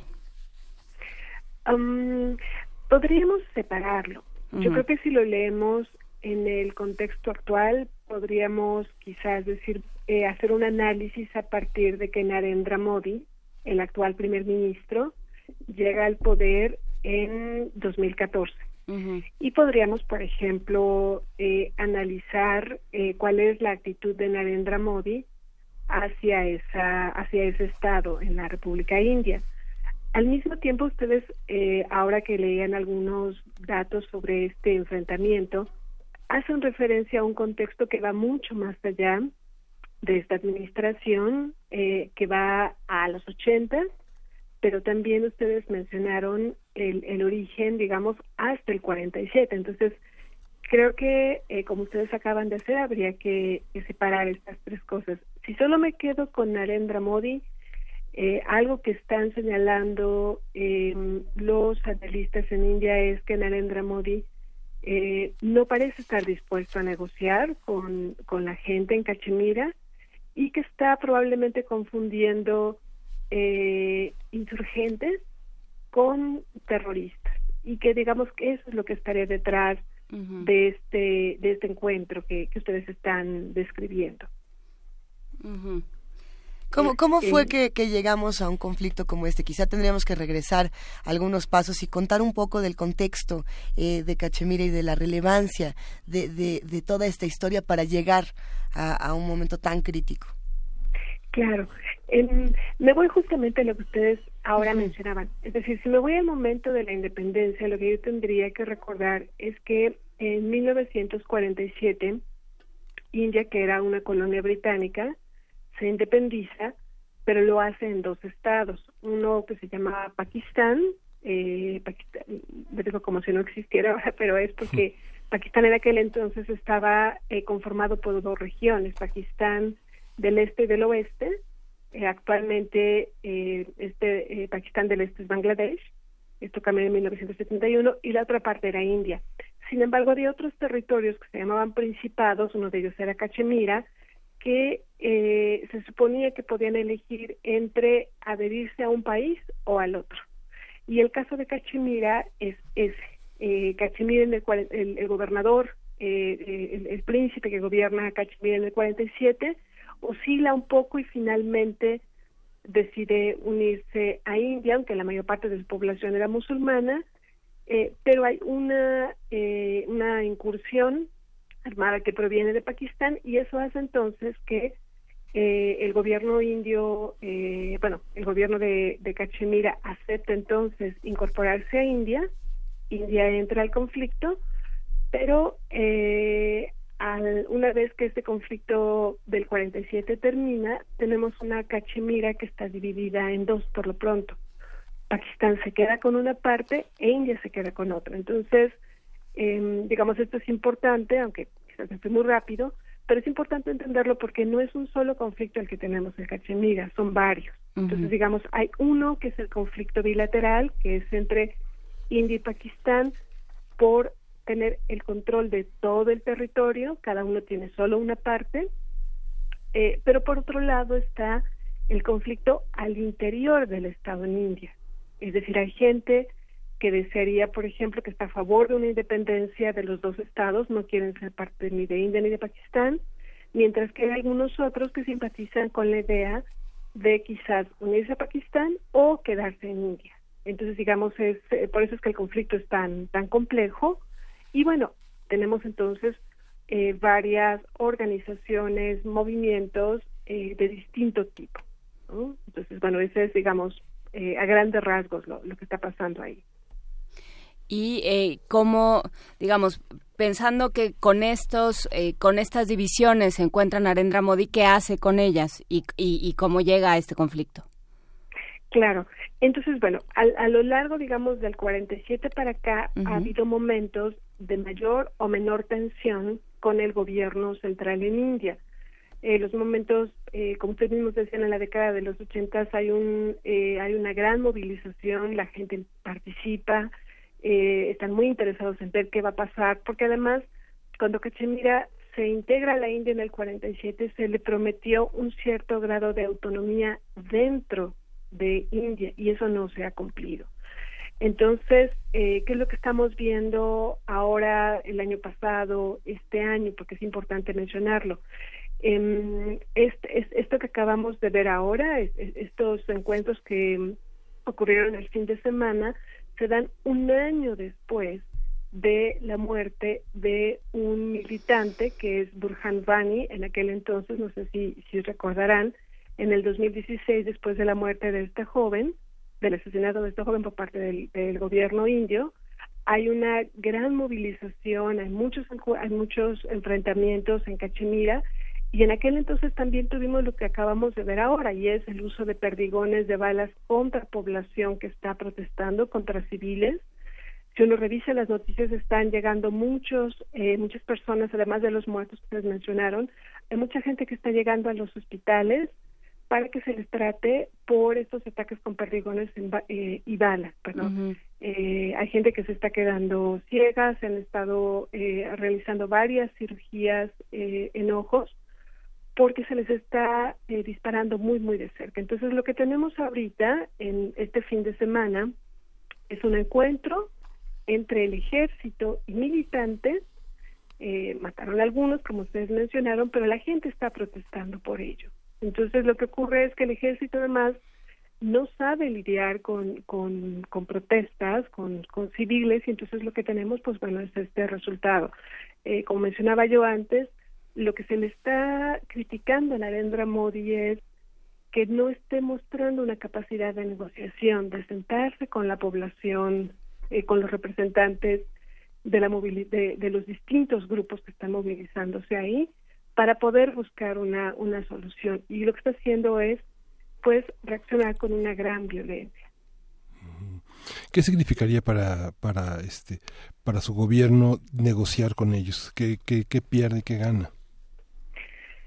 ¿Qué pierde, qué ganan? Esa es una buena pregunta. Em, lo cierto es que eh, es muy difícil, no, no solo el gobierno de Narendra Modi, pero es muy difícil que eh, al sentarse a negociar con la con los militantes en, en Yama y Cachemira y en caso de, de, de hablar sobre esta autonomía, el problema es que mucha gente en India vería esto quizás como si India estuviera cediendo de alguna manera ante Pakistán. Entonces, un poco, el, yo creo que mucho del temor de, de, del gobierno indio es, es ese, ¿no? El cómo va a ser recibido esto. Si, si entonces, si al negociar, por ejemplo, en vez de eh, lograr a estabilidad política en, en, el Estado, si más bien lo que se haría es, em, pues, alentar estas movilizaciones. Eh, el problema es que eh, esa, digamos, también es una actitud que muestra, eh, pues, desde ceguera ante las demandas de la población en Cachemira. Entonces yo creo que en parte es eso. Y el otro que tampoco hay que dejar de recordar, pues bueno, es que Narendra Modi, digamos, tiene una política eh, pues muy, muy nacionalista, este, muy dura, ¿no? Entonces yo creo que son que están jugando ahí varias cosas. Eh, porque no es no es la primera vez, digamos, que Narendra Modi tiene eh, la rigidez, la, la, esta dureza de la de la que habla doctora Laura Carballido, ha sido el gran problema de Narendra Modi en términos económicos, en términos sociales, en términos políticos, digamos, de 2014 para acá, que además eh, coincide con que hemos estado platicando sobre, sobre cómo llega, en qué, en qué condiciones, con qué plataforma, a qué país, a qué India llega Narendra Modi, pues eh, nos hemos dado cuenta de que le ha costado mucho trabajo eh, poder conciliar este pues eh, esta amalgama de pueblos de creencias de de formas de ver la vida que es el pueblo indio. Sí así es. Definitivamente eh, lo que digamos lo que parece estar ocurriendo con él es esta idea de esta cerrazón no algunos dicen eh, incluso antes eh, la posibilidad de, diálogo con las distintas posiciones en el estado de Jammu y Cachemira murió incluso antes de nacer. Es decir, si efectivamente Narendra Modi tiene una política eh, muy, muy dura y sin embargo, sin, que esto signifique, digamos, suavizar la, la, la respuesta de Narendra Modi, sí no me gustaría dejar de mencionar que eh, en general desde 47 hasta acá, hay algo que ha caracterizado la vida en Jammu y Cachemira, yo creo que es la falta de una vida democrática. Es decir, sí, sin Narendra Modi, por supuesto que tiene una responsabilidad en, en, estos últimos años y uno podría señalar varias cosas,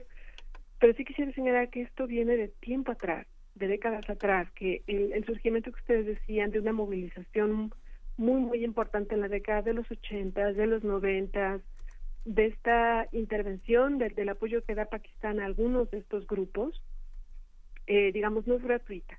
No, no, no, no es una cuestión tampoco como la quiere a veces presentar el gobierno indio, de que eh, la población está contenta dentro del país y de que esto se debe solamente a la intervención de Pakistán, de, de, de, grupos eh, que vienen del extranjero. No, no es así. Sí hay un descontento al interior del Estado va más allá del, gobierno de Narendra Modi y no es la primera vez que la población, eh, digo, finalmente desde la década de 1980 la presencia del ejército indio es ha sido constante. Entonces creo que habría que tomar en cuenta las dos cosas. Y la otra pues es que hay una serie de problemas económicos, sociales en el estado que hacen que este que esta situación se vuelva todavía más compleja tienen capacidad de organizarse políticamente de una manera más, más trascendente para abordar otros problemas que no tienen que ver con el gobierno actual, sino con una organización partidista que vincule con otros, con otros territorios, con otras organizaciones políticas? hay una pluralidad de movimientos desde la década de los 80 al, interior del Estado. Eh, digamos, están aquellos grupos que desean, como mencionaba yo antes, eh, que están luchando porque llamo Cachemira sean, bueno, Cachemira sea independiente. Hay otros em, que lo que desean es garantizar esta autonomía que a la que se comprometió el gobierno indio hace ya muchas décadas. Eh, hay otros que pocos, pero hay algunos que sí preferirían, por ejemplo, anexarse a Pakistán. Entonces sí estamos hablando de una serie de actores políticos que están en, acción ahí. Eh, de hecho, eh, digamos, para darnos una idea de uno de los varios actores políticos, tenemos una cosa que se llama algo así como el Congreso, la Unión de, de, los Partidos, All Parties Hurriyat Conference, que es una organización que, agrupa, un congreso, una conferencia que agrupa a varias organizaciones políticas, sociales, religiosas. Entonces, usted sí estamos hablando de, eh, digamos, de una serie de organizaciones ahí muy, muy importantes. ¿Y cómo, cómo entender eh, la participación de Pakistán ya para, para cerrar esta conversación? Eh, porque, bueno, pues es, es una región particularmente conflictiva, en la cual han además incidido muchísimo otros, otras potencias. Entonces, ¿cómo, ¿cómo entra Pakistán en este conflicto, Laura Carballido?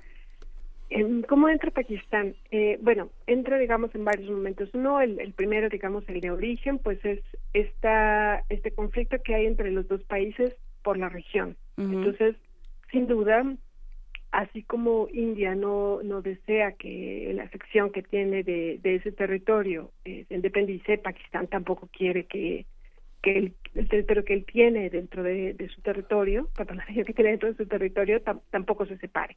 Entonces, claro, Pakistán, de hecho, la demanda de Pakistán sería tener el control de todo lo que alguna vez fue Cachemira bajo su frontera.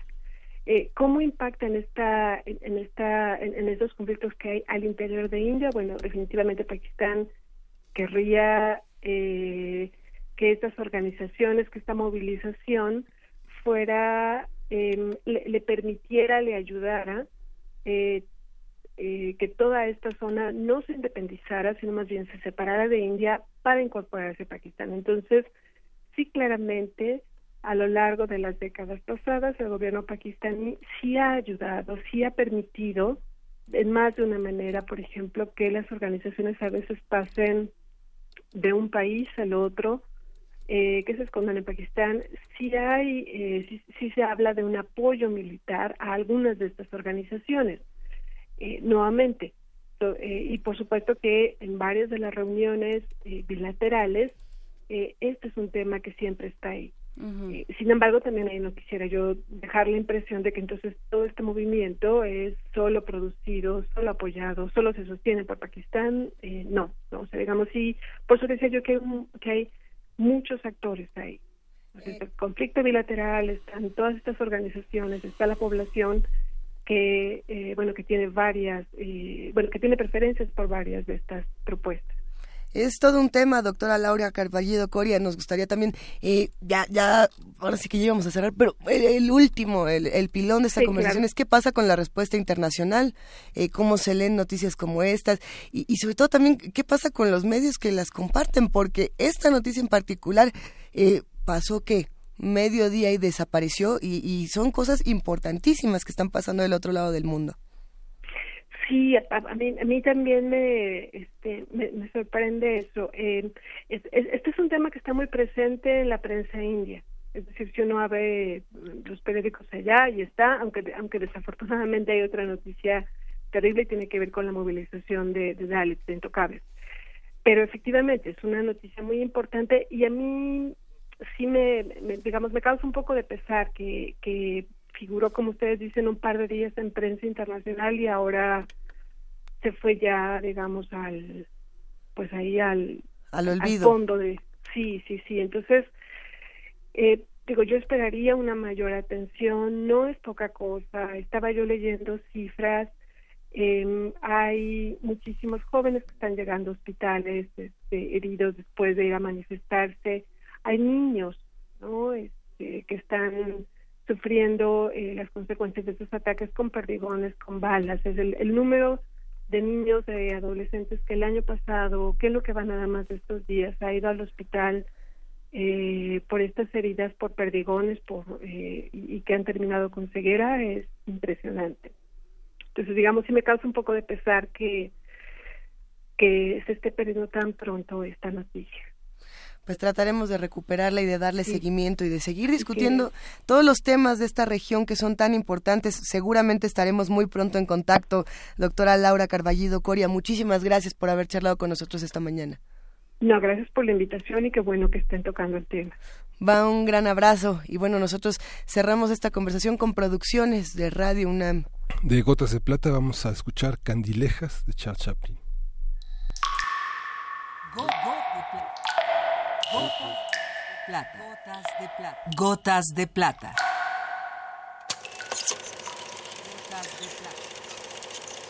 El cine en dosis homeopáticas.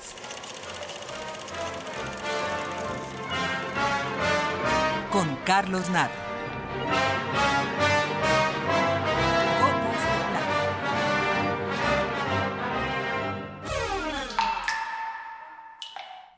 The heart and the mind. What an enigma.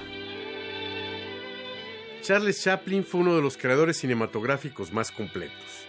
Escribía sus propios guiones, actuaba, dirigía, montaba sus películas. Y por si esto fuese poco, a la llegada del cine sonoro también componía la música. Where is she? I want to see her dance. Chaplin daba mucha importancia a los mensajes del sueño en su labor creativa. Muchas de sus grandes ideas le fueron sugeridas por un sueño. Así, en el buró junto a su cama, solía tener una pequeña grabadora en la que registraba sus sueños.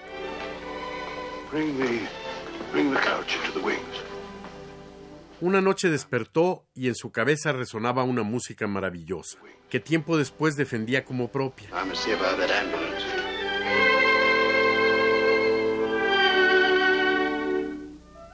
Era la Carmen de Bizet. El gran creador estuvo a punto de incurrir en el plagio, que no le era necesario, como lo prueba la canción que a continuación escucharemos, su célebre Candilejas de la película del mismo nombre.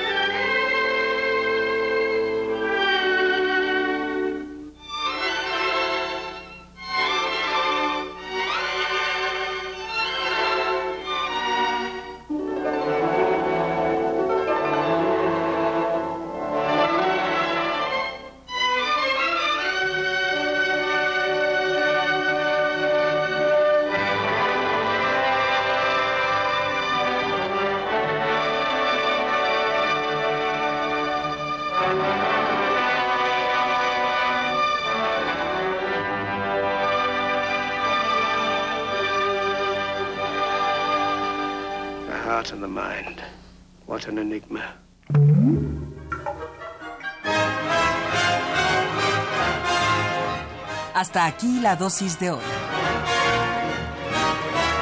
Gotas de plata. Gotas de plata. Primer movimiento.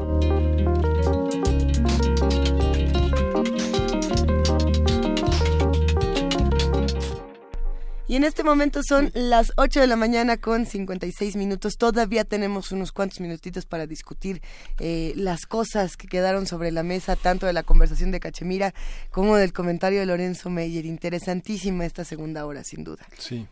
Por supuesto, esto que, que hablaba Lorenzo Meyer del, del simbolismo de ciertas decisiones que se toman que toman los presidentes, que toman los o, que anuncian los candidatos y que hablan de una pues de una conformación y de una idea de lo que implica la presidencia, el poder, em, la, la idea de representación, ¿no? Porque, porque sí, yo creo que hay ahí un, un paso interesante a la hora que él menciona este paso de, em, de Chapultepec a Los Pinos, con Lázaro Cárdenas, pues hay una toda una construcción de lo que implicaba la presidencia, ¿no? Este, de, de, un, de un emperador que es Maximiliano, de una serie de presidentes que hubo después y el paso a este a esta residencia de los pinos pues sí también habla y, de este remozamiento de los pinos y de esta construcción y de esta construcción simbólica también de lo que implica los pinos y de lo,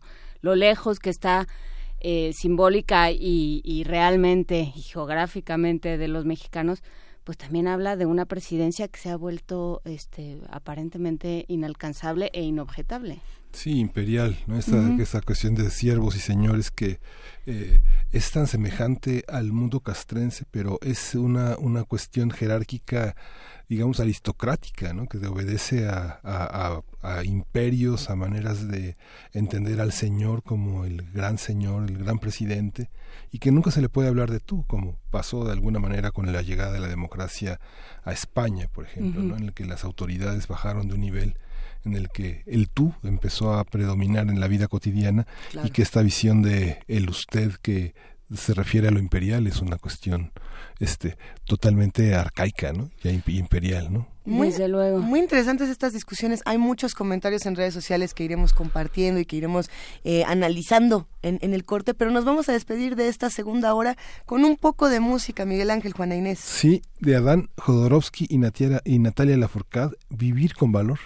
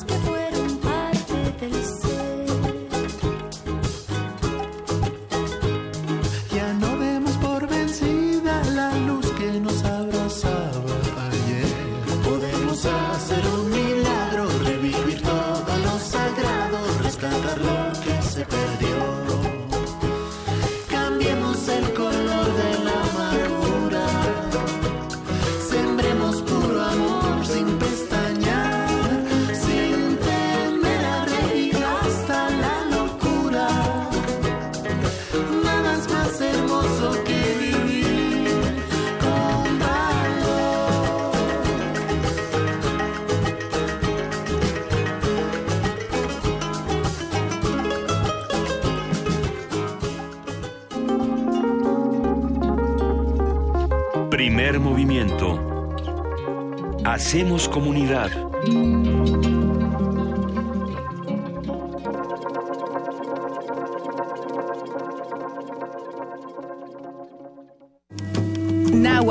Mixteco, Maya, Celtal, Tzotzil, Zapoteco, Otomí. Las lenguas originarias de México reunidas en un espacio de interculturalidad. Calme Cali. Calme Cali.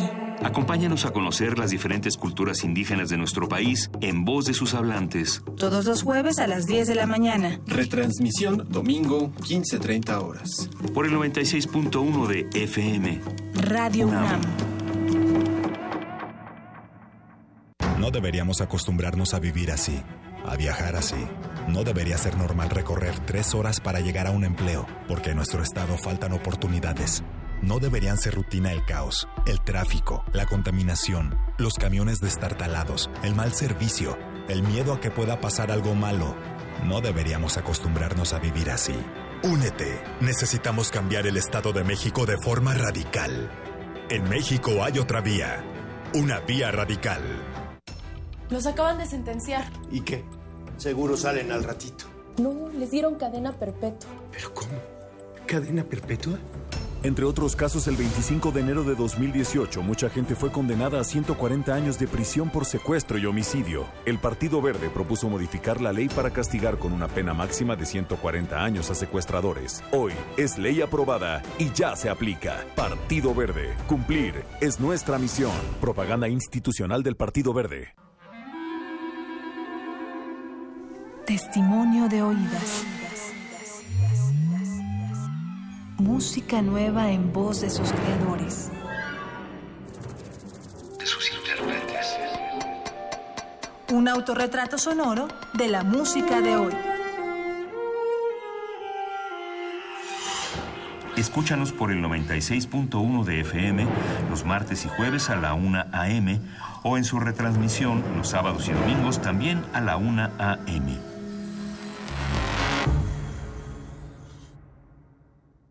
Este primero de julio vamos a elegir más de 3.400 cargos públicos. Vamos a votar por la presidencia, senadurías, diputaciones federales y locales, gubernaturas en nueve estados y autoridades locales. Elegir a quienes nos van a representar es decidir lo que queremos para nuestra comunidad. Una decisión como esta debemos pensarla bien. Conoce las propuestas que impactarán el lugar en el que vivimos. Yo no voy a dejar que otros decidan por mí. Porque mi país me importa, yo voto libre. INE. Comenzaron las campañas para las elecciones del primero de julio y es momento de estar informados para tomar las decisiones sobre lo que queremos para México. Es fundamental que las y los candidatos ofrezcan propuestas concretas sobre los temas más relevantes del país. Debemos estar atentos para elegir y votar libremente. En este tiempo de campañas, porque mi país me importa, mi atención estará en sus propuestas. INE. Toma tu mochila de viaje y tu radio. Aquí está tu boleto a la expedición por la música del mundo. Mundofonías. Un recorrido por los ritmos de todo el planeta con la guía de Juan Antonio Vázquez y Araceli Zigane. Sábado 6 de la tarde por el 96.1 de FM. Radio UNAM. Experiencia sonora. Como maestro de primaria, ¿qué es lo que más quieres? Bueno, pues ser maestro. Los maestros sabemos que la educación cambia la vida de la gente. Ese es el enorme valor de la educación. Tenemos derechos, nos los hemos ganado y queremos que se respeten. Requerimos comunidades educativas seguras. Nuestro candidato por Nueva Alianza te ha escuchado todo este tiempo y quiere saludarte. Yo, hola. ¿Cómo estás? Soy José Antonio Mita. Un gusto. Te agradezco mucho que hayas venido. La verdad es que los maestros es de lo mejor que tenemos en México. Muchas gracias. Con Nueva Alianza es de ciudadano a ciudadano. Coalición Todos por México. Habla Andrés Manuel López Obrador. Los gobernantes y los traficantes de influencia en nuestro país se roban 500 mil millones de pesos cada año. Son niños de pecho estos que presentan como los grandes delincuentes en comparación con los políticos corruptos del país. Vamos a terminar con el bandidaje oficial. Vamos a limpiar al gobierno de corrupción como se barren las escaleras, de arriba para abajo. Y todo lo que ahorremos va a ser para beneficio de nuestro pueblo. Juntos haremos historia. Andrés Manuel, presidente. Partido Encuentro Social.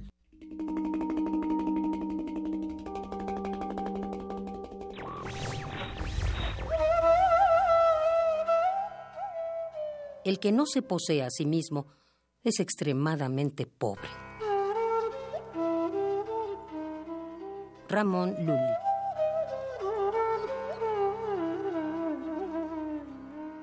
Radio UNAM.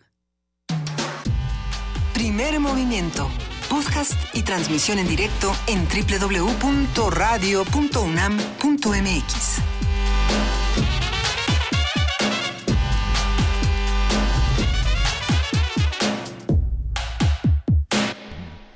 Son las 9.05 de la mañana y regresamos aquí a primer movimiento en esa tercera hora en Radio y TV UNAM.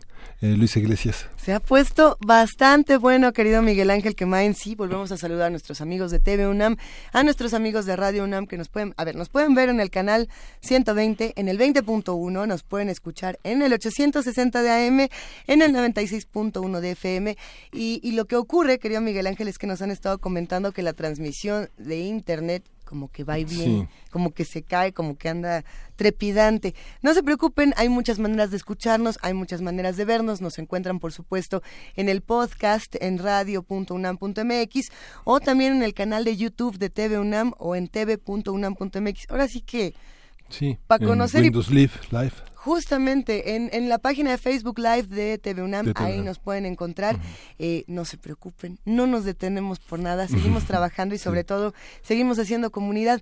Eh, valdrá la pena mandar un montón de abrazos cariñosos a todos los que están haciendo comunidad con nosotros, que son un montón. A ver, Pied Pietrovich, híjole, ¿cómo son con sus nombres? A ver, a Pietrovich, a R. Guillermo, a Miguel Ángel G. Mirán, a Lourdes FG, a Flechador del Sol, por supuesto, a Diogenito, a Carlos Carranza, al Zarco, a quién más, Abner Gutiérrez, hay muchísimos mensajes y a Refrancito, como de que no.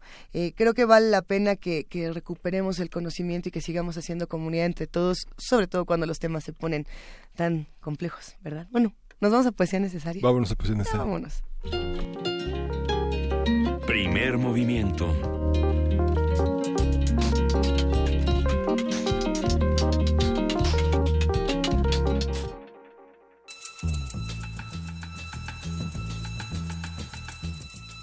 Es hora de poesía necesaria.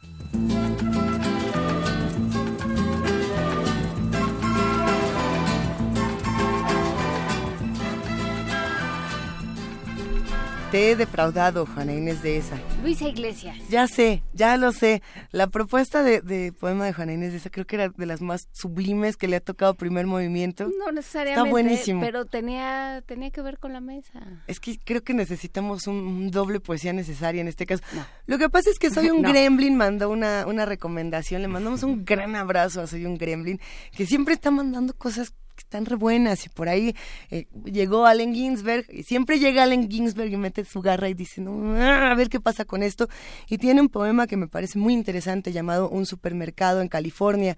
Eh, como ustedes saben, Allen Ginsberg es mm, conocido por este poema, El Aullido, que hace una crítica a la generación de los años 70, de los años 80. Y no importa en qué año estés, leer El Aullido de Ginsberg siempre es una gran crítica a tu generación. Eh, y sin embargo, este poema, Un supermercado en California, creo que también tiene una voz muy poderosa, como toda la poesía de Ginsberg, y lo vamos a acompañar el día de hoy con otra de esas voces poderosas de la música llamada Fiona Apple, que le hace un cover a los Beatles, a Cross the Universe. Entonces, vamos a ver qué les parece esta vez Está buenísimo el cover. Bueno, a mí, a mí en lo personal me encanta. A ver qué piensan los que, los que nos acompañan y hacen comunidad con nosotros. ¿Cómo, ¿Cómo he pensado en ti esta noche, Walt Whitman, mientras caminaba por las callejuelas bajo los árboles, con dolor de cabeza, ensimismado en la contemplación de la luna llena? En mi hambrienta fatiga y para comprar imágenes, entré en el supermercado de frutas, soñando con tus enumeraciones. Qué duraznos y qué penumbras, familias enteras comprando de noche, pasillos llenos de maridos, esposas en las paltas, bebés en los tomates. Y tú, García Lorca, ¿qué hacías allí junto a las sandías? Te vi, Walt Whitman, sin niños, solitario, viejo harapiento, hurgando entre las carnes en el refrigerador y mirando a los muchachos de la carnicería. Oí las preguntas que le hacías a cada uno de ellos. ¿Quién mató las costillas de cerdo? ¿A qué precio las bananas? ¿Eres mi ángel? Anduve alternativamente por las brillantes pilas de latas, siguiéndote, perseguido en mi imaginación por el policía del negocio. Juntos recorrimos los abiertos corredores de nuestra solitaria fantasía, probando, gozando de cada una de las heladas golosinas, y sin pasar nunca por la caja. ¿A dónde vamos, Walt Whitman? Las puertas se cerrarán dentro de una hora. ¿Hacia dónde apunta tu barba esta noche? Toco tu libro y sueño con tu odisea en el supermercado y me siente absurdo. Caminaremos toda la noche por las calles solitarias. Los árboles añaden sombra a las sombras, las luces de las casas se apagaron, nos sentiremos solos. Pasearemos soñando con la pérdida américa del amor al lado de automóviles azules en las carreteras, camino hacia nuestra silenciosa casita. Ah, Padre querido, barba gris, solitario y viejo maestro del valor, ¿Qué América tuviste cuando Carón te dejó de impulsar tu barca y tú descendiste a una humeante orilla, observando cómo desaparecía la balsa sobre las negras aguas del Eteo?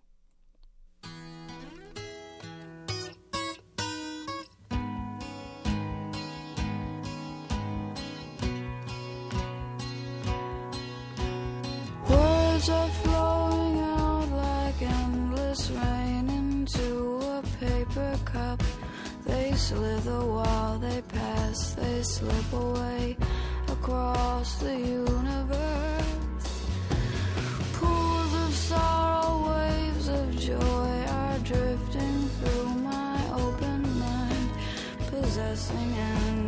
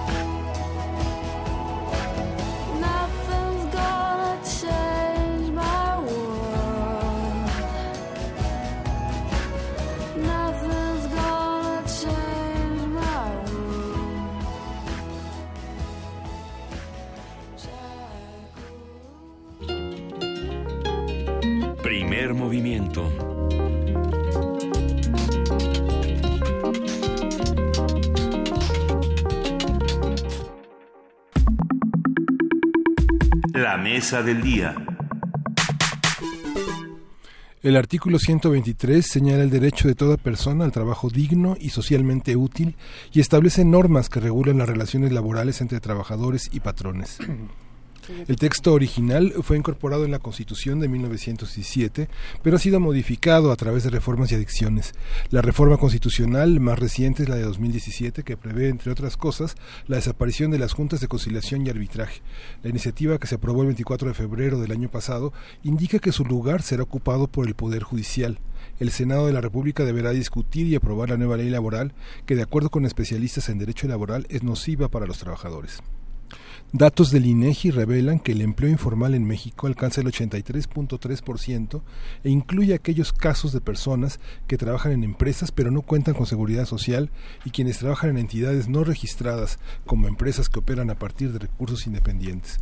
Vamos a conversar sobre la investigación, lo que contempla el artículo 123, en qué afecta a los trabajadores y los empleadores y cómo nos reorganiza. Nos acompaña Sergio Payares Hilar, autor del libro El ayer y el devenir del artículo 123 constitucional. Bienvenido, Sergio, muchas gracias. Gracias, un día.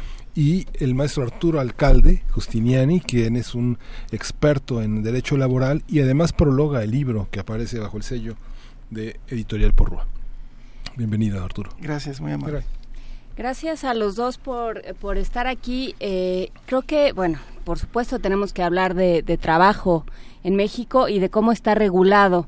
Y creo que este libro, eh, Sergio Payares, lo que hace es, eh, sobre todo, un recuento de qué pasa con este artículo 123 y, sobre todo, qué se entiende por las obligaciones del, empleador y por los derechos del, de la persona que presta algún servicio.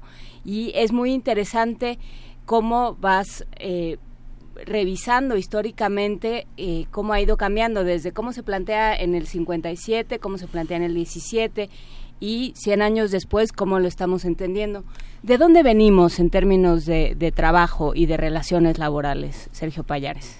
Gracias. Primero, gracias por la invitación a participar en este espacio de libertad. Siempre para mí es un orgullo, un honor estar con ustedes.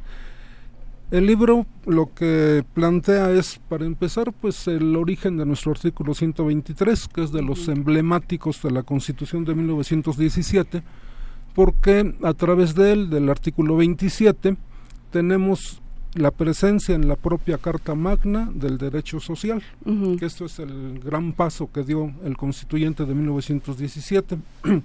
Así que en el libro lo que hago para empezar pues es el recuento de los antecedentes, de cómo fue la formación de este artículo 123 en el constituyente, de cómo se formaron dos bloques con un criterio distinto para atender los problemas de trabajo, el bloque que encabezaba Carranza, que pues era simplemente una pretensión formalista de hacer un reconocimiento al trabajo como una garantía individual, pero el bloque contrario, que se estuvo apegado a Álvaro Obregón y que los diputados que lo conformaron quisieron que se fuera más allá en este texto constitucional, que se recogieran ahí todos aquellos problemas que vivieron los trabajadores en la época del porfiriato y que precisamente fue lo que motivó nuestro gran movimiento social de 1910. Así que bueno, en el libro en principio hago, ese recuento, cómo fue eh, estructurado este artículo 123 constitucional y a partir de ahí cómo fue la evolución de este artículo tanto a través de la reglamentación en la Ley Federal del Trabajo, la primera de 18 de agosto de 1931 y las posteriores, para ver cómo fue recogido en, estos textos legales todo aquel eh, bagaje de protección, que es lo importante de este artículo, que se estableció para los trabajadores a nivel de la propia Constitución, rompiendo con los formalismos eh, que se pretendía por, por Carranza en atención a la técnica constitucional para legislar. Así que bueno, ahí hago ese, recuento, toda esa evolución y señalo algunos de los aspectos relevantes que se tuvieron en el desarrollo de esta evolución. Entre otros está, por ejemplo, que si en 1917 tenemos un catálogo que es de protección a los trabajadores, concebido como un catálogo mínimo elevado a la propia Constitución, que pudiera aumentarse a través de las instituciones del derecho colectivo de trabajo, el sindicato, la huelga. Eh, uno de los planteamientos que hago es si este ámbito de protección 100 años después tiene que ser modificado, dado que vivimos en un mundo nuevo, evidentemente la modernidad tecnológica es indiscutible que influye los problemas económicos, la interrelación entre los países, pero que si todo esto que sucede ahora, en la actualidad, estamos eh, ante la posibilidad de transformar los principios del artículo 123 de 1917, justificando que estamos en un nuevo mundo y que las relaciones laborales deben de tener otro tipo de principios. Pero son muy distintas, eh, Arturo Alcalde, son muy distintas las relaciones laborales o o más bien son los mismos problemas nada más que con, eh, con nuevas tecnologías y con nuevos modelos? Bueno, hay en, un sentido pues, grandes cambios y diferencias por el desarrollo del país, el, obviamente la, problemática, digamos, de las, ramas de industria, pero eh, subyace un, conjunto de problemas comunes como es eh, la preocupación por el ingreso, o sea, el trabajo, en qué medida se constituye una solución para tus problemas eh, personales y familiares, obtengo o no a través del trabajo la satisfacción de esas necesidades. Subyace también toda esta problemática de eh, la capacidad de organizarte eh, digamos, en gremios para poder defender tus condiciones de trabajo. Subyace esa intención de influir y condicionar y controlar las formas organizativas. Y eh, creo que es muy importante y muy interesante este texto porque eh, no solamente, eh, como se ha señalado, es un recorrido histórico muy cuidadoso, sino que la propia condición del autor, ¿no? de haber- una persona de la judicatura, un, un- un magistrado que tiene toda la experiencia cotidiana ¿no? y ha eh, podido hacer acopio en este texto de jurisprudencias y de los detalles y cuáles son los criterios que son muy complejos y, que son muy importantes para cualquier estudioso, porque va, el, el magistrado Payares va recorriendo cada una de las eh, fracciones, y lo cual significa cada una de las instituciones. Por ejemplo, el tema de jornada o el tema de salario, el tema de trabajo de menores, el trabajo de mujeres, eh, la estabilidad en el empleo, el tema del derecho de asociación, negociación, contratación colectiva. Todo esto lo, ubica en una perspectiva, en primer lugar, histórica, que nos permite realmente saber de dónde venimos, el por qué se han dado esas transformaciones, y por otro lado, el conocer cuál es la opinión del Poder Judicial. Y eh, además lo aterriza en la realidad. Es un texto bien interesante porque mm, desde el primer día, digamos, de, las discusiones en el constituyente hasta los días actuales que estamos viviendo en la, en la reforma laboral, porque hoy, hoy son días de, de grandes definiciones, estamos hablando de un mes definitorio en la historia laboral, este mes de abril, porque se está discutiendo en la Cámara de Senadores precisamente la legislación secundaria a la última reforma constitucional de hace un año, que es quizá la reforma más importante en los últimos 100 años. Entonces el texto de, del maestro Payares nos ayuda mucho para eh, tener una debida comprensión. Es muy difícil que podamos encontrar un texto de alguien que tiene esa visión de juez, que tiene esa visión académica, porque él siempre ha sido pues, un estudioso, no es el único libro que tiene, y además es un eh, historiador, entonces él eh, como que conjunta toda esta visión multidisciplinaria que para el mundo del trabajo es clave, porque si no, no entiendes la película. ¿Hay capacidad en las comisiones legislativas para tener una discusión de ese nivel? Bueno, ahorita se está discutiendo en la Comisión de Trabajo de la Cámara de Senadores, precisamente el, día de mañana, se va eh, a presentar, ya se presentó el día 15, un proyecto eh, por parte de la, la presidenta de la Comisión de, Trabajo de la Cámara de Senadores, un proyecto muy negativo, habría que decirlo, ahorita hay una situación de alarma, porque todas las ventajas y las, digamos, eh, bondades de la reforma constitucional de febrero de 2017 finalmente se, se- se cancelan en, una legislación secundaria que va a dar al traste, regresa al tripartismo, por ejemplo, que había sido eh, pues modificado a través de un órgano monstruoso que ahoga el derecho de asociación y negociación colectiva. Si se aprueba el- la minuta como se pretende por parte de esta representación del PRI, precisamente que la está avalando. El- si se aprueba, sería imposible que hubiera un sindicato en nuestro país. Se mantendría la corrupción en el mundo de la contratación colectiva. La justicia sería una ilusión. Realmente es- eh, los laboralistas estamos muy preocupados, tanto a nivel de la academia, del foro. hay un observatorio ciudadano de, con, digamos, integración plural que está ahorita eh, realmente en situación de alarma. Y por esa razón hay eh, pues ahorita discusiones todos los días porque eh, pensamos que si se logran eh, estos personajes consolidar ese proyecto corporativo favorecerían la corrupción y favorecerían la simulación y sería muy grave. Entonces, por eso es tan importante y tan oportuno digamos, bueno, el programa y y el libro, porque el libro nos eh, permite precisamente en este momento el tener esa, esa visión integral, porque luego el mundo del trabajo lo conocemos poco. Es muy curioso, porque todos vivimos de la chamba de alguna manera, pero pensamos como que el mundo del trabajo es de los sindicatos, es de, de esos entes raros, de estos líderes que andan por ahí cobrando cuotas, cuando deberíamos nosotros debería darle mucha más importancia, porque es clave para el progreso del país. Necesitamos mejores salarios, somos uno de los países con los salarios más bajos del mundo, necesitamos tener negociaciones colectivas responsables, sindicatos serios, decentes, necesitamos vivir mejor y el trabajo es un instrumento básico para lograr este objetivo. Hay una parte, eh, ya lo hablábamos ahorita, del libro donde se habla de la revolución como una lucha que tiene como germen, digamos, un problema laboral. ¿Cómo, cómo es esto?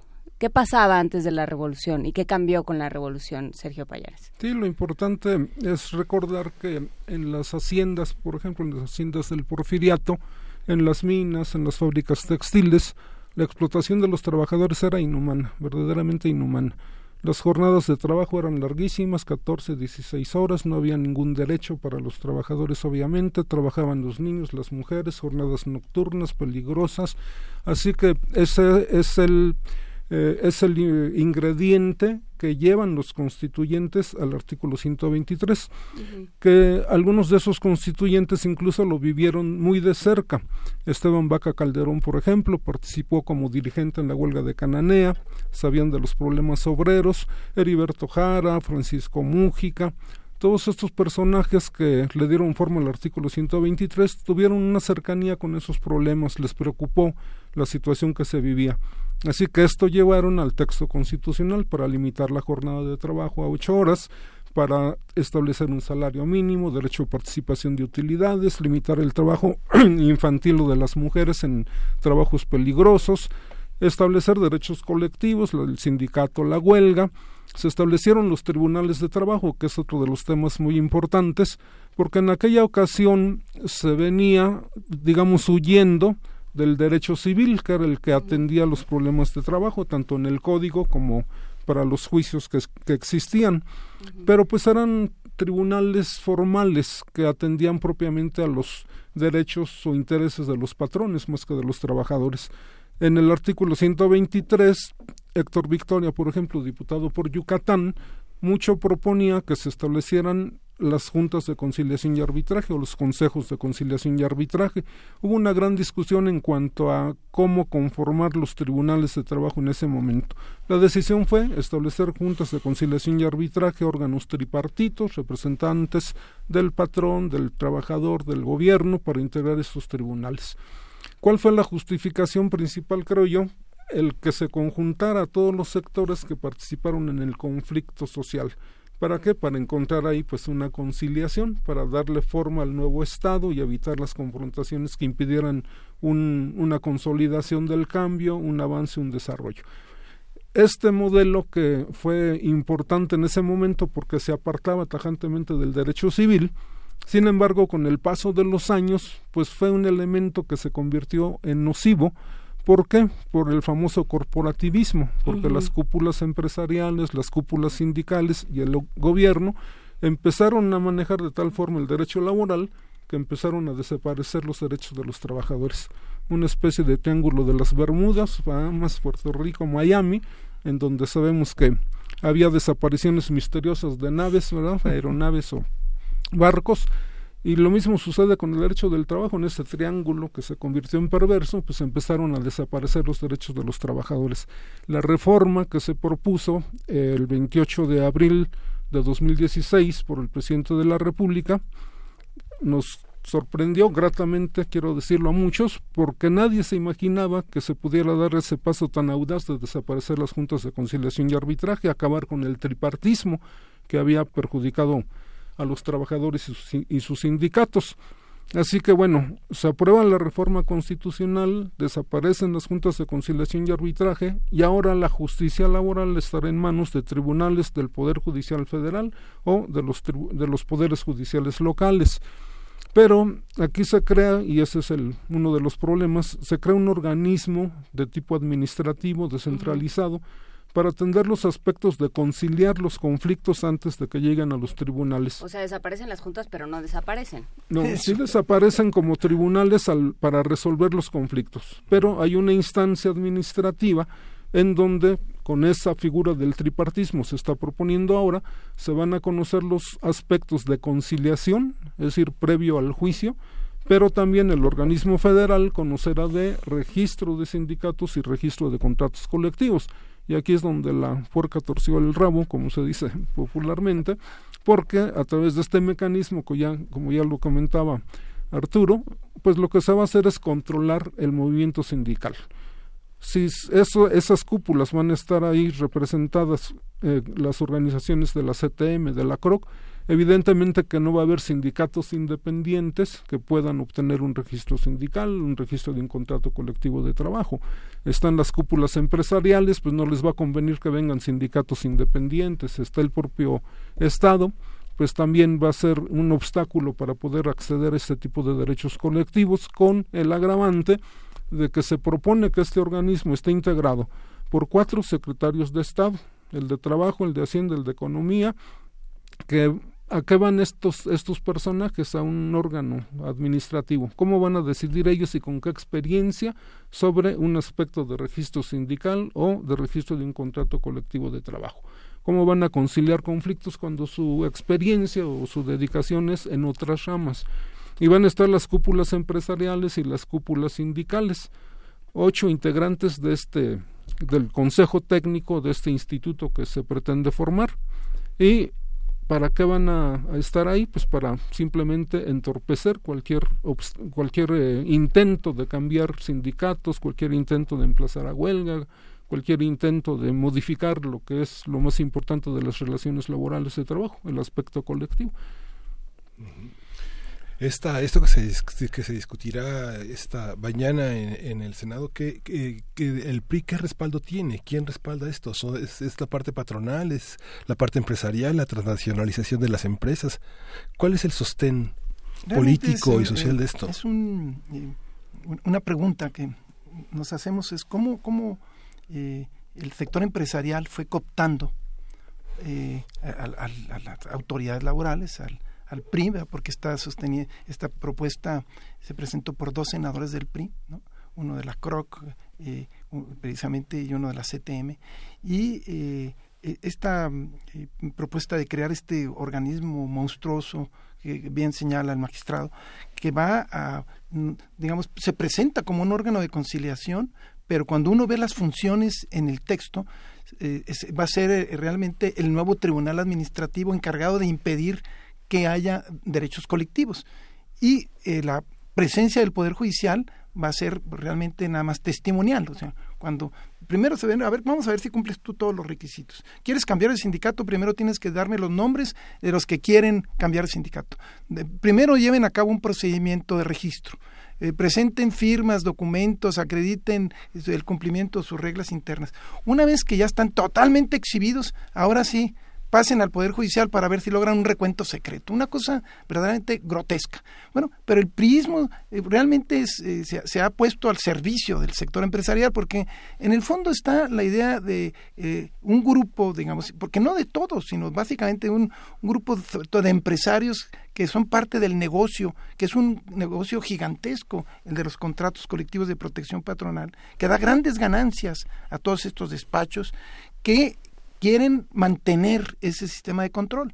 Y cuando se dio la reforma constitucional de hace un año, pues se planteaba una idea totalmente distinta el, gobierno, por presión en parte de la internacional, de las centrales internacionales, de la Organización Internacional del Trabajo, por interés de coincidir con una serie de principios en los acuerdos comerciales, primero el TPP y ahora en las discusiones del Tratado de Libre Comercio, necesitaba abrirse a un conjunto de principios, uno de tener jueces independientes, otro de respetar la libertad de asociación como cualquier otro lado del mundo digo, de una manera razonable y prudente, y, también permitirle una negociación para que hubiera mejores salarios y mejores condiciones. Y eso realmente se está traicionando ahora, de una manera realmente eh, grotesca, en donde temas, por ejemplo, el voto secreto, que está contenido ya en la Constitución, pues ahora el gobierno dice, no, es que los empresarios no quieren que haya voto secreto dicen que no, que es muy difícil, que va a crear inestabilidad y que eh, los trabajadores no tienen capacidad de decidir y entonces lo suprimen y lo sustituyen con requisitos. ¿Cuáles requisitos? Algunos que son insalvables. Entonces, por eso es que estamos ahorita en estado de, de, pues, alarma. Y eh, creo debe haber pues, mucha participación porque van a ser estas semanas definitorias. Si no eh, se resuelve para el último de abril, yo diría que se viene ya el proceso electoral, que es lo que nosotros estamos planteando, que se, el Congreso debería esperarse allá al nuevo, al, nuevo escenario político que vamos a vivir en México, donde la gente se va a expresar a través del voto, y eso va a generar la posibilidad de un cambio, digamos, en la, correlación de fuerzas del Congreso y que haya una visión totalmente distinta. Sin embargo, de manera desesperada, el PRI dice, no, esta es nuestra última oportunidad de cumplirle a los empresarios. Y ahí está el, el, el quid del asunto y la preocupación. Y por eso el libro, ¿no? Por eso el libro, nos, porque esta discusión necesitamos darla de manera ordenada, ¿no? Y un poco ubicar esas instituciones, el valor de lo que estamos hablando y lo que nos estamos jugando, ¿no? Porque esto va a ser para muchos años. Y el, y el texto del maestro Payares nos permite precisamente valorar cada institución y decir cuál es la importancia del derecho de asociación, qué, qué, qué, qué trascendencia tiene el que tengamos negociación colectiva para mejorar salarios, por ejemplo porque los salarios el gobierno no puede decretarlos salvo los mínimos. Los demás son producto de la negociación. Pero este año, por ejemplo, tuvimos 3.4% de tope salarial en todo el, sector público. A la propia UNAM, pues el gobierno le dijo, tú tienes que dar 3.4. ¿Qué equivale 3.4? A la mitad de la inflación. Este año los trabajadores perdieron la mitad de, sus, digamos, del incremento inflacionario. Bueno, esto es, realmente brutal. Pero hay una parte, eh, porque ese aumento, quién sabe quién lo vio. Y, y hay una parte que es Los muy... pocos Sí. Y hay una parte que creo que es muy importante, que es la cantidad de, eh, de trabajadores en este país que ni siquiera están contemplados en el 123 o que no están contemplados en un sindicato, que no están contemplados como, eh, como garantes de, de, y, y, poseedores de derechos. O sea, la cantidad de empleados que se llaman informales, la cantidad de empleados que no van a tener acceso ni a una jubilación, ni a un eh, ni a un eh, seguro social, ni a ningún tipo de las protecciones, las mínimas protecciones del Estado a las que nos da derecho o les da derecho el artículo 123. ¿no? Entonces creo que esa parte también es importante porque al leer al leer el prólogo eh, y al leer este recuento histórico yo lo que pensaba era pues no es tan distinto. O sea, al hablar de el régimen porfiriato como un régimen semifeudal, lo que yo pensaba no era en las haciendas, digo sí, desde luego, pero pensaba en las trabajadoras domésticas. Pensaba en la cantidad de personas que están absoluta y completamente a merced de la bondad de, del empleador. De, de, de su conciencia y de su calidad moral, porque la ley, en teoría, o, o no lo sabemos, y, y para eso qué bueno que están aquí, no, no les da ningún derecho. O sea, ¿qué es lo que sucede ahí? Eh, ¿De qué manera tantos trabajadores se le están se están yendo por las grietas del sistema de, del sistema de trabajo? ¿Qué es lo que sucede ahí?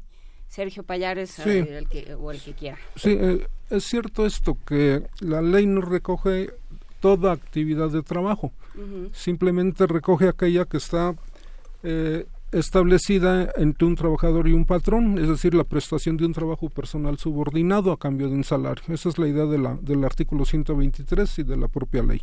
Muchos quedan fuera de ese ámbito. Ahora, esta pretensión de reformar la ley federal del trabajo eh, tiene otras consecuencias nocivas para los trabajadores. Por una parte, porque pretende limitar derechos de los trabajadores como tales, ya que están en activo o que puedan estarlo, porque facilita, por ejemplo, el despido. Actualmente la ley dice que el patrón tiene que dar un aviso por escrito a los trabajadores de las causas y la fecha para despedirlo. La nueva ley que se está, está por discutirse limita o libera, perdón, al patrón de esta obligación. También facilita al patrón el deshacerse, digamos, de los trabajadores que están por contrato a prueba o por capacitación, porque de acuerdo a su criterio puede terminar el contrato cuando él quiera. O estamos a prueba cuatro años. Así es. bueno, eh, esos son aspectos importantes también porque la reforma constitucional simplemente fue al ámbito de los tribunales de trabajo, desapareciendo las juntas y pasando a los poderes judiciales la justicia, estableció el órgano de conciliación también, los aspectos relativos a la, eh, al derecho colectivo de trabajo, para que fuera auténtica la relación colectiva de trabajo pero no se metió a aspectos de tipo individual. La ley propuesta también abarca el outsourcing. Ahora la subcontratación está limitada porque tiene que ser en trabajos de categorías especializadas y no cuenta con ellas el patrón. La nueva ley libera totalmente la posibilidad de la subcontratación.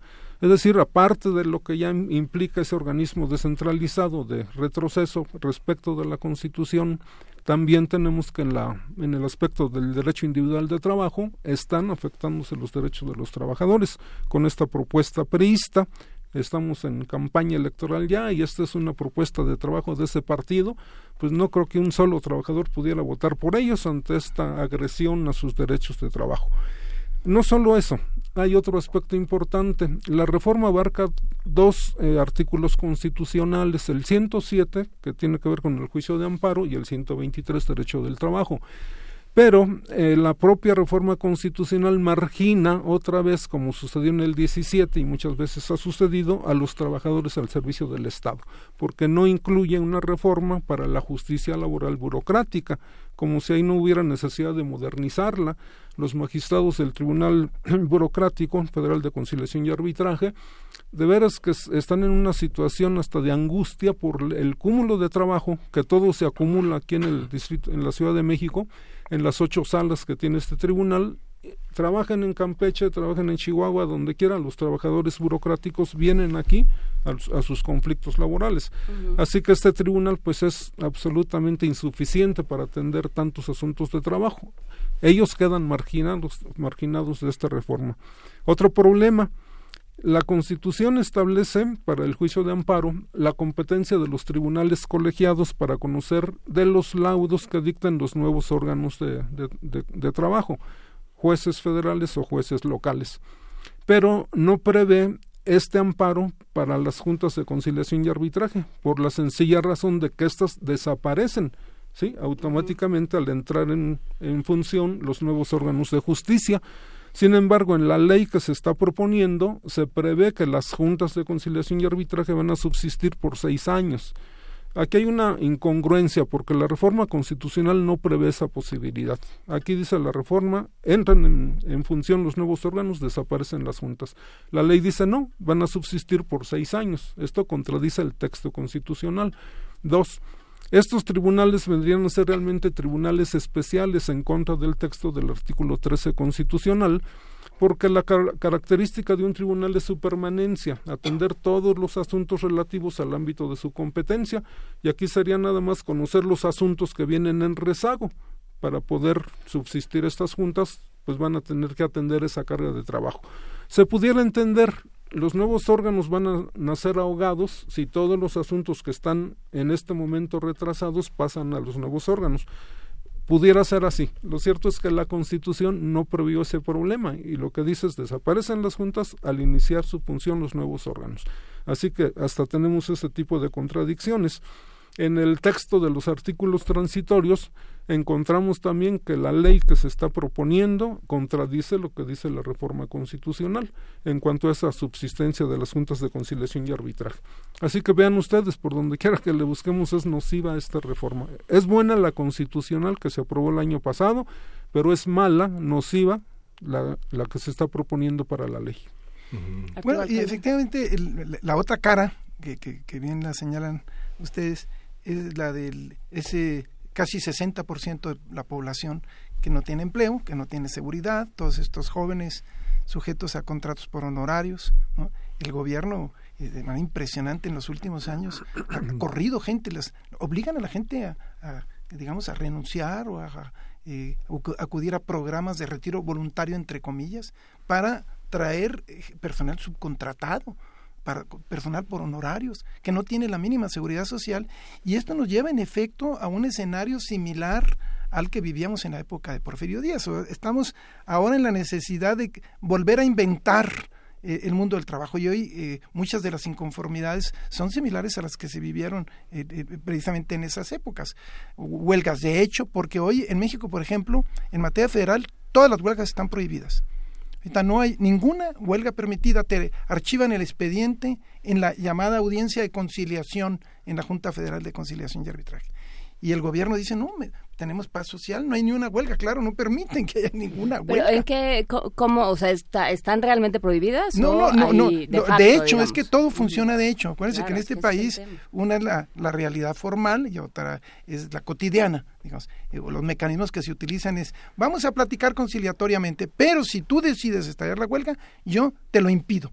Entonces, entonces bueno, es una conciliación totalmente manipulada. Esa es la que se quiere introducir en este proyecto de ley que plantea el PRI, en la que haya unos órganos de conciliación que les- los transforman en unos monstruos con todas las facultades para impedir el ejercicio de esos derechos. Pero ¿cuál es el fondo del asunto? El- el- creo que está en el, en el modelo, digamos, que se está promoviendo con ello, que es un modelo económico y político en donde el gobierno considera que el trabajo eh, de- no es importante, sino que se puede devaluar o que es necesario incluso devaluarlo para poder eh, responder a las necesidades de la exportación, de, para poder responder a los, digamos, a la globalización entre comillas, a las necesidades del mercado. Ahí realmente el, el partido del, del gobierno se ha, ha entrado a la lógica, a la filosofía, eh, a la, digamos, a estos intereses propios, digamos, de, de- esta visión neoliberal y por esa razón sacrifican el mundo del trabajo. Por esa razón estamos 30%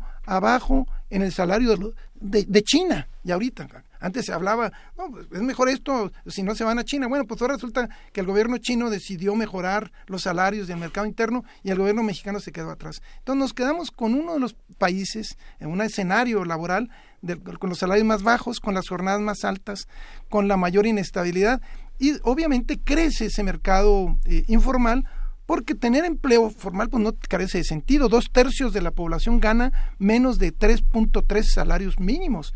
Entonces, pues no, hay- interés en el- en el empleo formal. Si a eso le agregas que a partir, digamos, de 1997 ya los jóvenes que se regían por la seguridad social ya están sujetos a las afores, este, este mo- monstruito que se construyó también, donde realmente se le quita las pensiones a la gente y ahora vemos dónde están en el nuevo aeropuerto, ¿no? Es, es ahí donde están gozando la- las transnacionales los recursos de los pobres y lo mismo sucede con los trabajadores del Estado. Entonces realmente vivimos un desastre en el mundo del trabajo y necesitamos recomponer esto. Y una de las reglas, sin duda, era pues el, el- el artículo 123 que nos decía, pues vamos a, a darle fuerza a la negociación colectiva, vamos a que haya transparencia, hay algunas noticias buenas, la Ley General de Transparencia de 1995, pero ahora esta ley, por ejemplo, le ignora.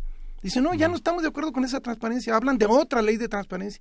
Y uno dice, pero ¿con qué frialdad ignoran la ley general y acuden a una ley, eh, digamos, de carácter federal que tiene un paradigma en materia de transparencia menor? Bueno, pues lo hacen atrevidamente. La O sea, de realmente- 2003, que es, que es- Exactamente. es el- la rendición de cuentas. Exactamente. Entonces hay, hay un, realmente ahorita hay un debate en este mes eh, histórico, i- importantísimo para el mundo del trabajo. Por eso es necesario, eh, digamos, generar interés para impedir a toda costa, eh, eh, digamos, esta, este, este, este agravio y crear condiciones para que ya el nuevo Congreso, porque ya el primero de julio tendremos elecciones, y entonces el nuevo Congreso retome la reforma constitucional. Hay propuestas de la academia, el, gente, digamos, el Instituto de Investigaciones Jurídicas, por ejemplo, el UNAM ha hecho propuestas muy, digamos, eh, equilibradas, eh, digamos, hay eh, economistas, en fin, toda una red de sindicalistas también a nivel internacional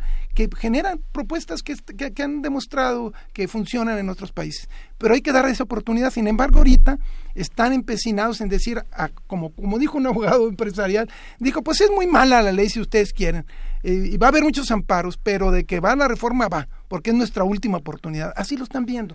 Entonces, este es el, el- el mes de abril, faltan cuatro semanas para esta definición nosotros, eh, digamos, toda la red en la que estamos involucrados, eh, sindicalistas, eh, este, estamos obviamente en la idea de que, de que se esperen a esta, a, esta definición electoral y ahí podremos encontrar con mayor serenidad soluciones que ahorita co- contra la pared y agobiados por los intereses empresariales y sobre todo por los abogados, porque ni siquiera son los empresarios, los empresarios más inteligentes ven a largo plazo y dicen, nosotros no queremos tener líderes corruptos, nosotros no queremos simulación, ¿a dónde nos va a llevar una ley como esta donde como ya no va a poderse estallar ninguna huelga ni tener un sindicato auténtico, pues se va a actuar de hecho? Entonces le conviene a una empresa donde los trabajadores empiecen a boicotear o empiecen a hacer tortuguismo o empiecen a, generar situaciones pues que, que atenten contra la integridad de la empresa, no. ¿Nos conviene regresar a la época, pues, digamos, porfirista? No. ¿Qué, ¿Qué, necesitamos? Pues realmente transitar hacia un modelo económico de mayor equilibrio. Hay que mejorar los salarios en México, hay que mejorar el mercado interno, hay que recuperar el, el país en muchos sentidos y esta es la oportunidad. Y creo que el texto, insisto, del magistrado es un instrumento eh, muy importante porque nos da, eh, digamos, el hilo conductor nos analiza cada una de las instituciones y aterriza en la realidad. Y eso es muy valioso. Hay que decir que estamos hablando de el ayer y el devenir del artículo 123 constitucional de Sergio Payares y Lara en editorial Porrúa. Eh, ya están todos los, los datos en nuestras redes para, para que lo consulten. Y bueno, eh, una última, un último comentario, eh, Sergio Payares. Sí, claro, nada más eh, para complementar lo que había dicho en relación a ese órgano administrativo. La uh -huh. Constitución en la reforma establece que el órgano va a ser encabezado por un titular muy especial, porque debe ser un conocedor del derecho laboral para uh -huh. poder encauzar los trabajos de este órgano. En la ley lo que se está proponiendo es un órgano colegiado con cuatro secretarios de Estado. Que, ¿Cuál es su experiencia en esta materia? Depende. El de trabajo, el de hacienda, de venga, el de economía y el de gobernación, que ninguno es experto, por supuesto, en derecho del trabajo además las cúpulas empresariales y sindicales. Y este titular, que va a ser designado de acuerdo con la Constitución, y la ley así lo dice, con una terna que proponga el presidente de la República al Senado, y por mayoría de votos ahí, pasa a segundo término en la ley, porque se establece el Consejo Técnico con las facultades absolutas y ese eh, titular que simplemente va a tener derecho a voz, pero no a voto. Entonces Increíble. se pierde la dimensión que dice la Constitución de este titular. Y pues esto lamentablemente, como se ve del propio libro, es el recuento de esa historia negra, negra, negativa, de golpeteo constante contra los trabajadores, de ver cómo se diluyen todos sus derechos que estableció el constituyente en 1917. Es cuento de nunca acabar, lamentablemente, toda esta, esta intención los que van a aprobar esa ley, priistas, panistas, seguramente, pues obviamente que van a atentar contra los trabajadores. Yo pienso que ningún voto tendrían que tener de parte de ellos. Y ya para cerrar, me gustaría hacerlo a la forma en que lo hace la sección de poesía necesaria, ¿sí? tan gustada. Hay un poema de León Felipe que nos habla de lo que ha pasado a lo largo de la historia y que se intitula Qué pena. Qué pena si este camino fuera de muchísimas leguas y siempre se repitieran los mismos pueblos, las mismas ventas, los mismos rebaños, las mismas recuas. Qué pena si esta vida nuestra tuviera, esta vida nuestra, mil años de existencia. ¿Quién la haría hasta el fin llevadera? ¿Quién la soportaría toda sin protesta? ¿Quién le diez siglos en la historia y no la cierra, al ver las mismas fechas, las mismas cosas, siempre con distinta fecha? los mismos hombres, las mismas guerras, los mismos tiranos, las mismas cadenas, los mismos farsantes, las mismas sectas y los mismos poetas. Qué pena que sea así todo siempre, siempre de la misma manera. Muchas gracias. Muchas gracias, Sergio Payares y Lara, Arturo Alcalde Justiniani, por esta conversación y seguiremos eh, insistiendo sobre este tema de la Ley General del Trabajo. Muchísimas gracias. Gracias a ustedes. Vamos a escuchar. Del grupo El Gabinete, El Dolor del Mundo.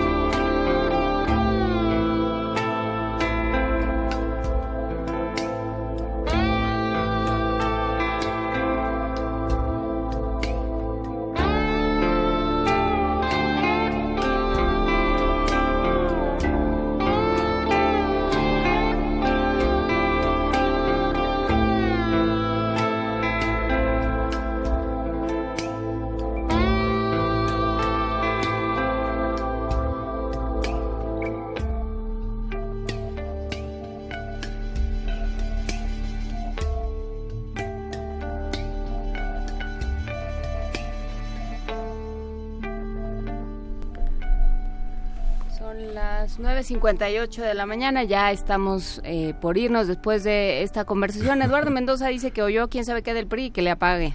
Y que le apaga. Pues eh, fue una pena porque te perdiste una conversación muy interesante entre eh. Sergio Payares y Arturo Alcalde Justiniani hablando sobre las pretendidas reformas bueno, más bien a, a, eh, la ley y la reglamentación de las reformas al artículo 123 constitucional, que iba muy bien hasta que con las leyes todo Sí. se puso muy mal. Mucho que digerir con este libro. Yo creo que Sí. será urgente que todos los que todavía no tengan un ejemplar se acerquen eh, y sobre todo sigamos analizando de qué se trató todo esto. Creo, creo que eh, siempre es muy grato poder escuchar dos voces tan brillantes. Bueno, cuatro, ¿verdad? Porque aquí se puso buenísimo y yo creo que con eso nos despedimos porque el tiempo nos come. Sí, nos alcanzó el tiempo. Gracias, Inés. Muchas gracias a ustedes, gracias Luisa, gracias Miguel Ángel, Gracias, gracias, a todos Inés, los que gracias, hacen Miguel posible este espacio y nos vemos mañana. Y nos escuchamos mañana. Esto fue Primer Movimiento. El mundo desde la universidad.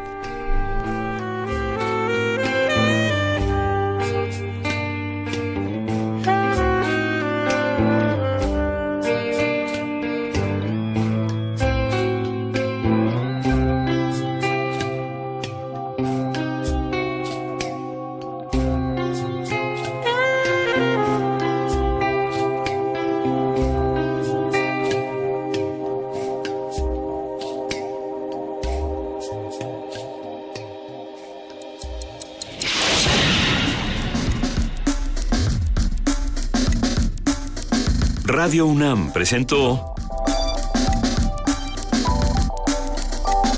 Primer Movimiento. El mundo desde la universidad.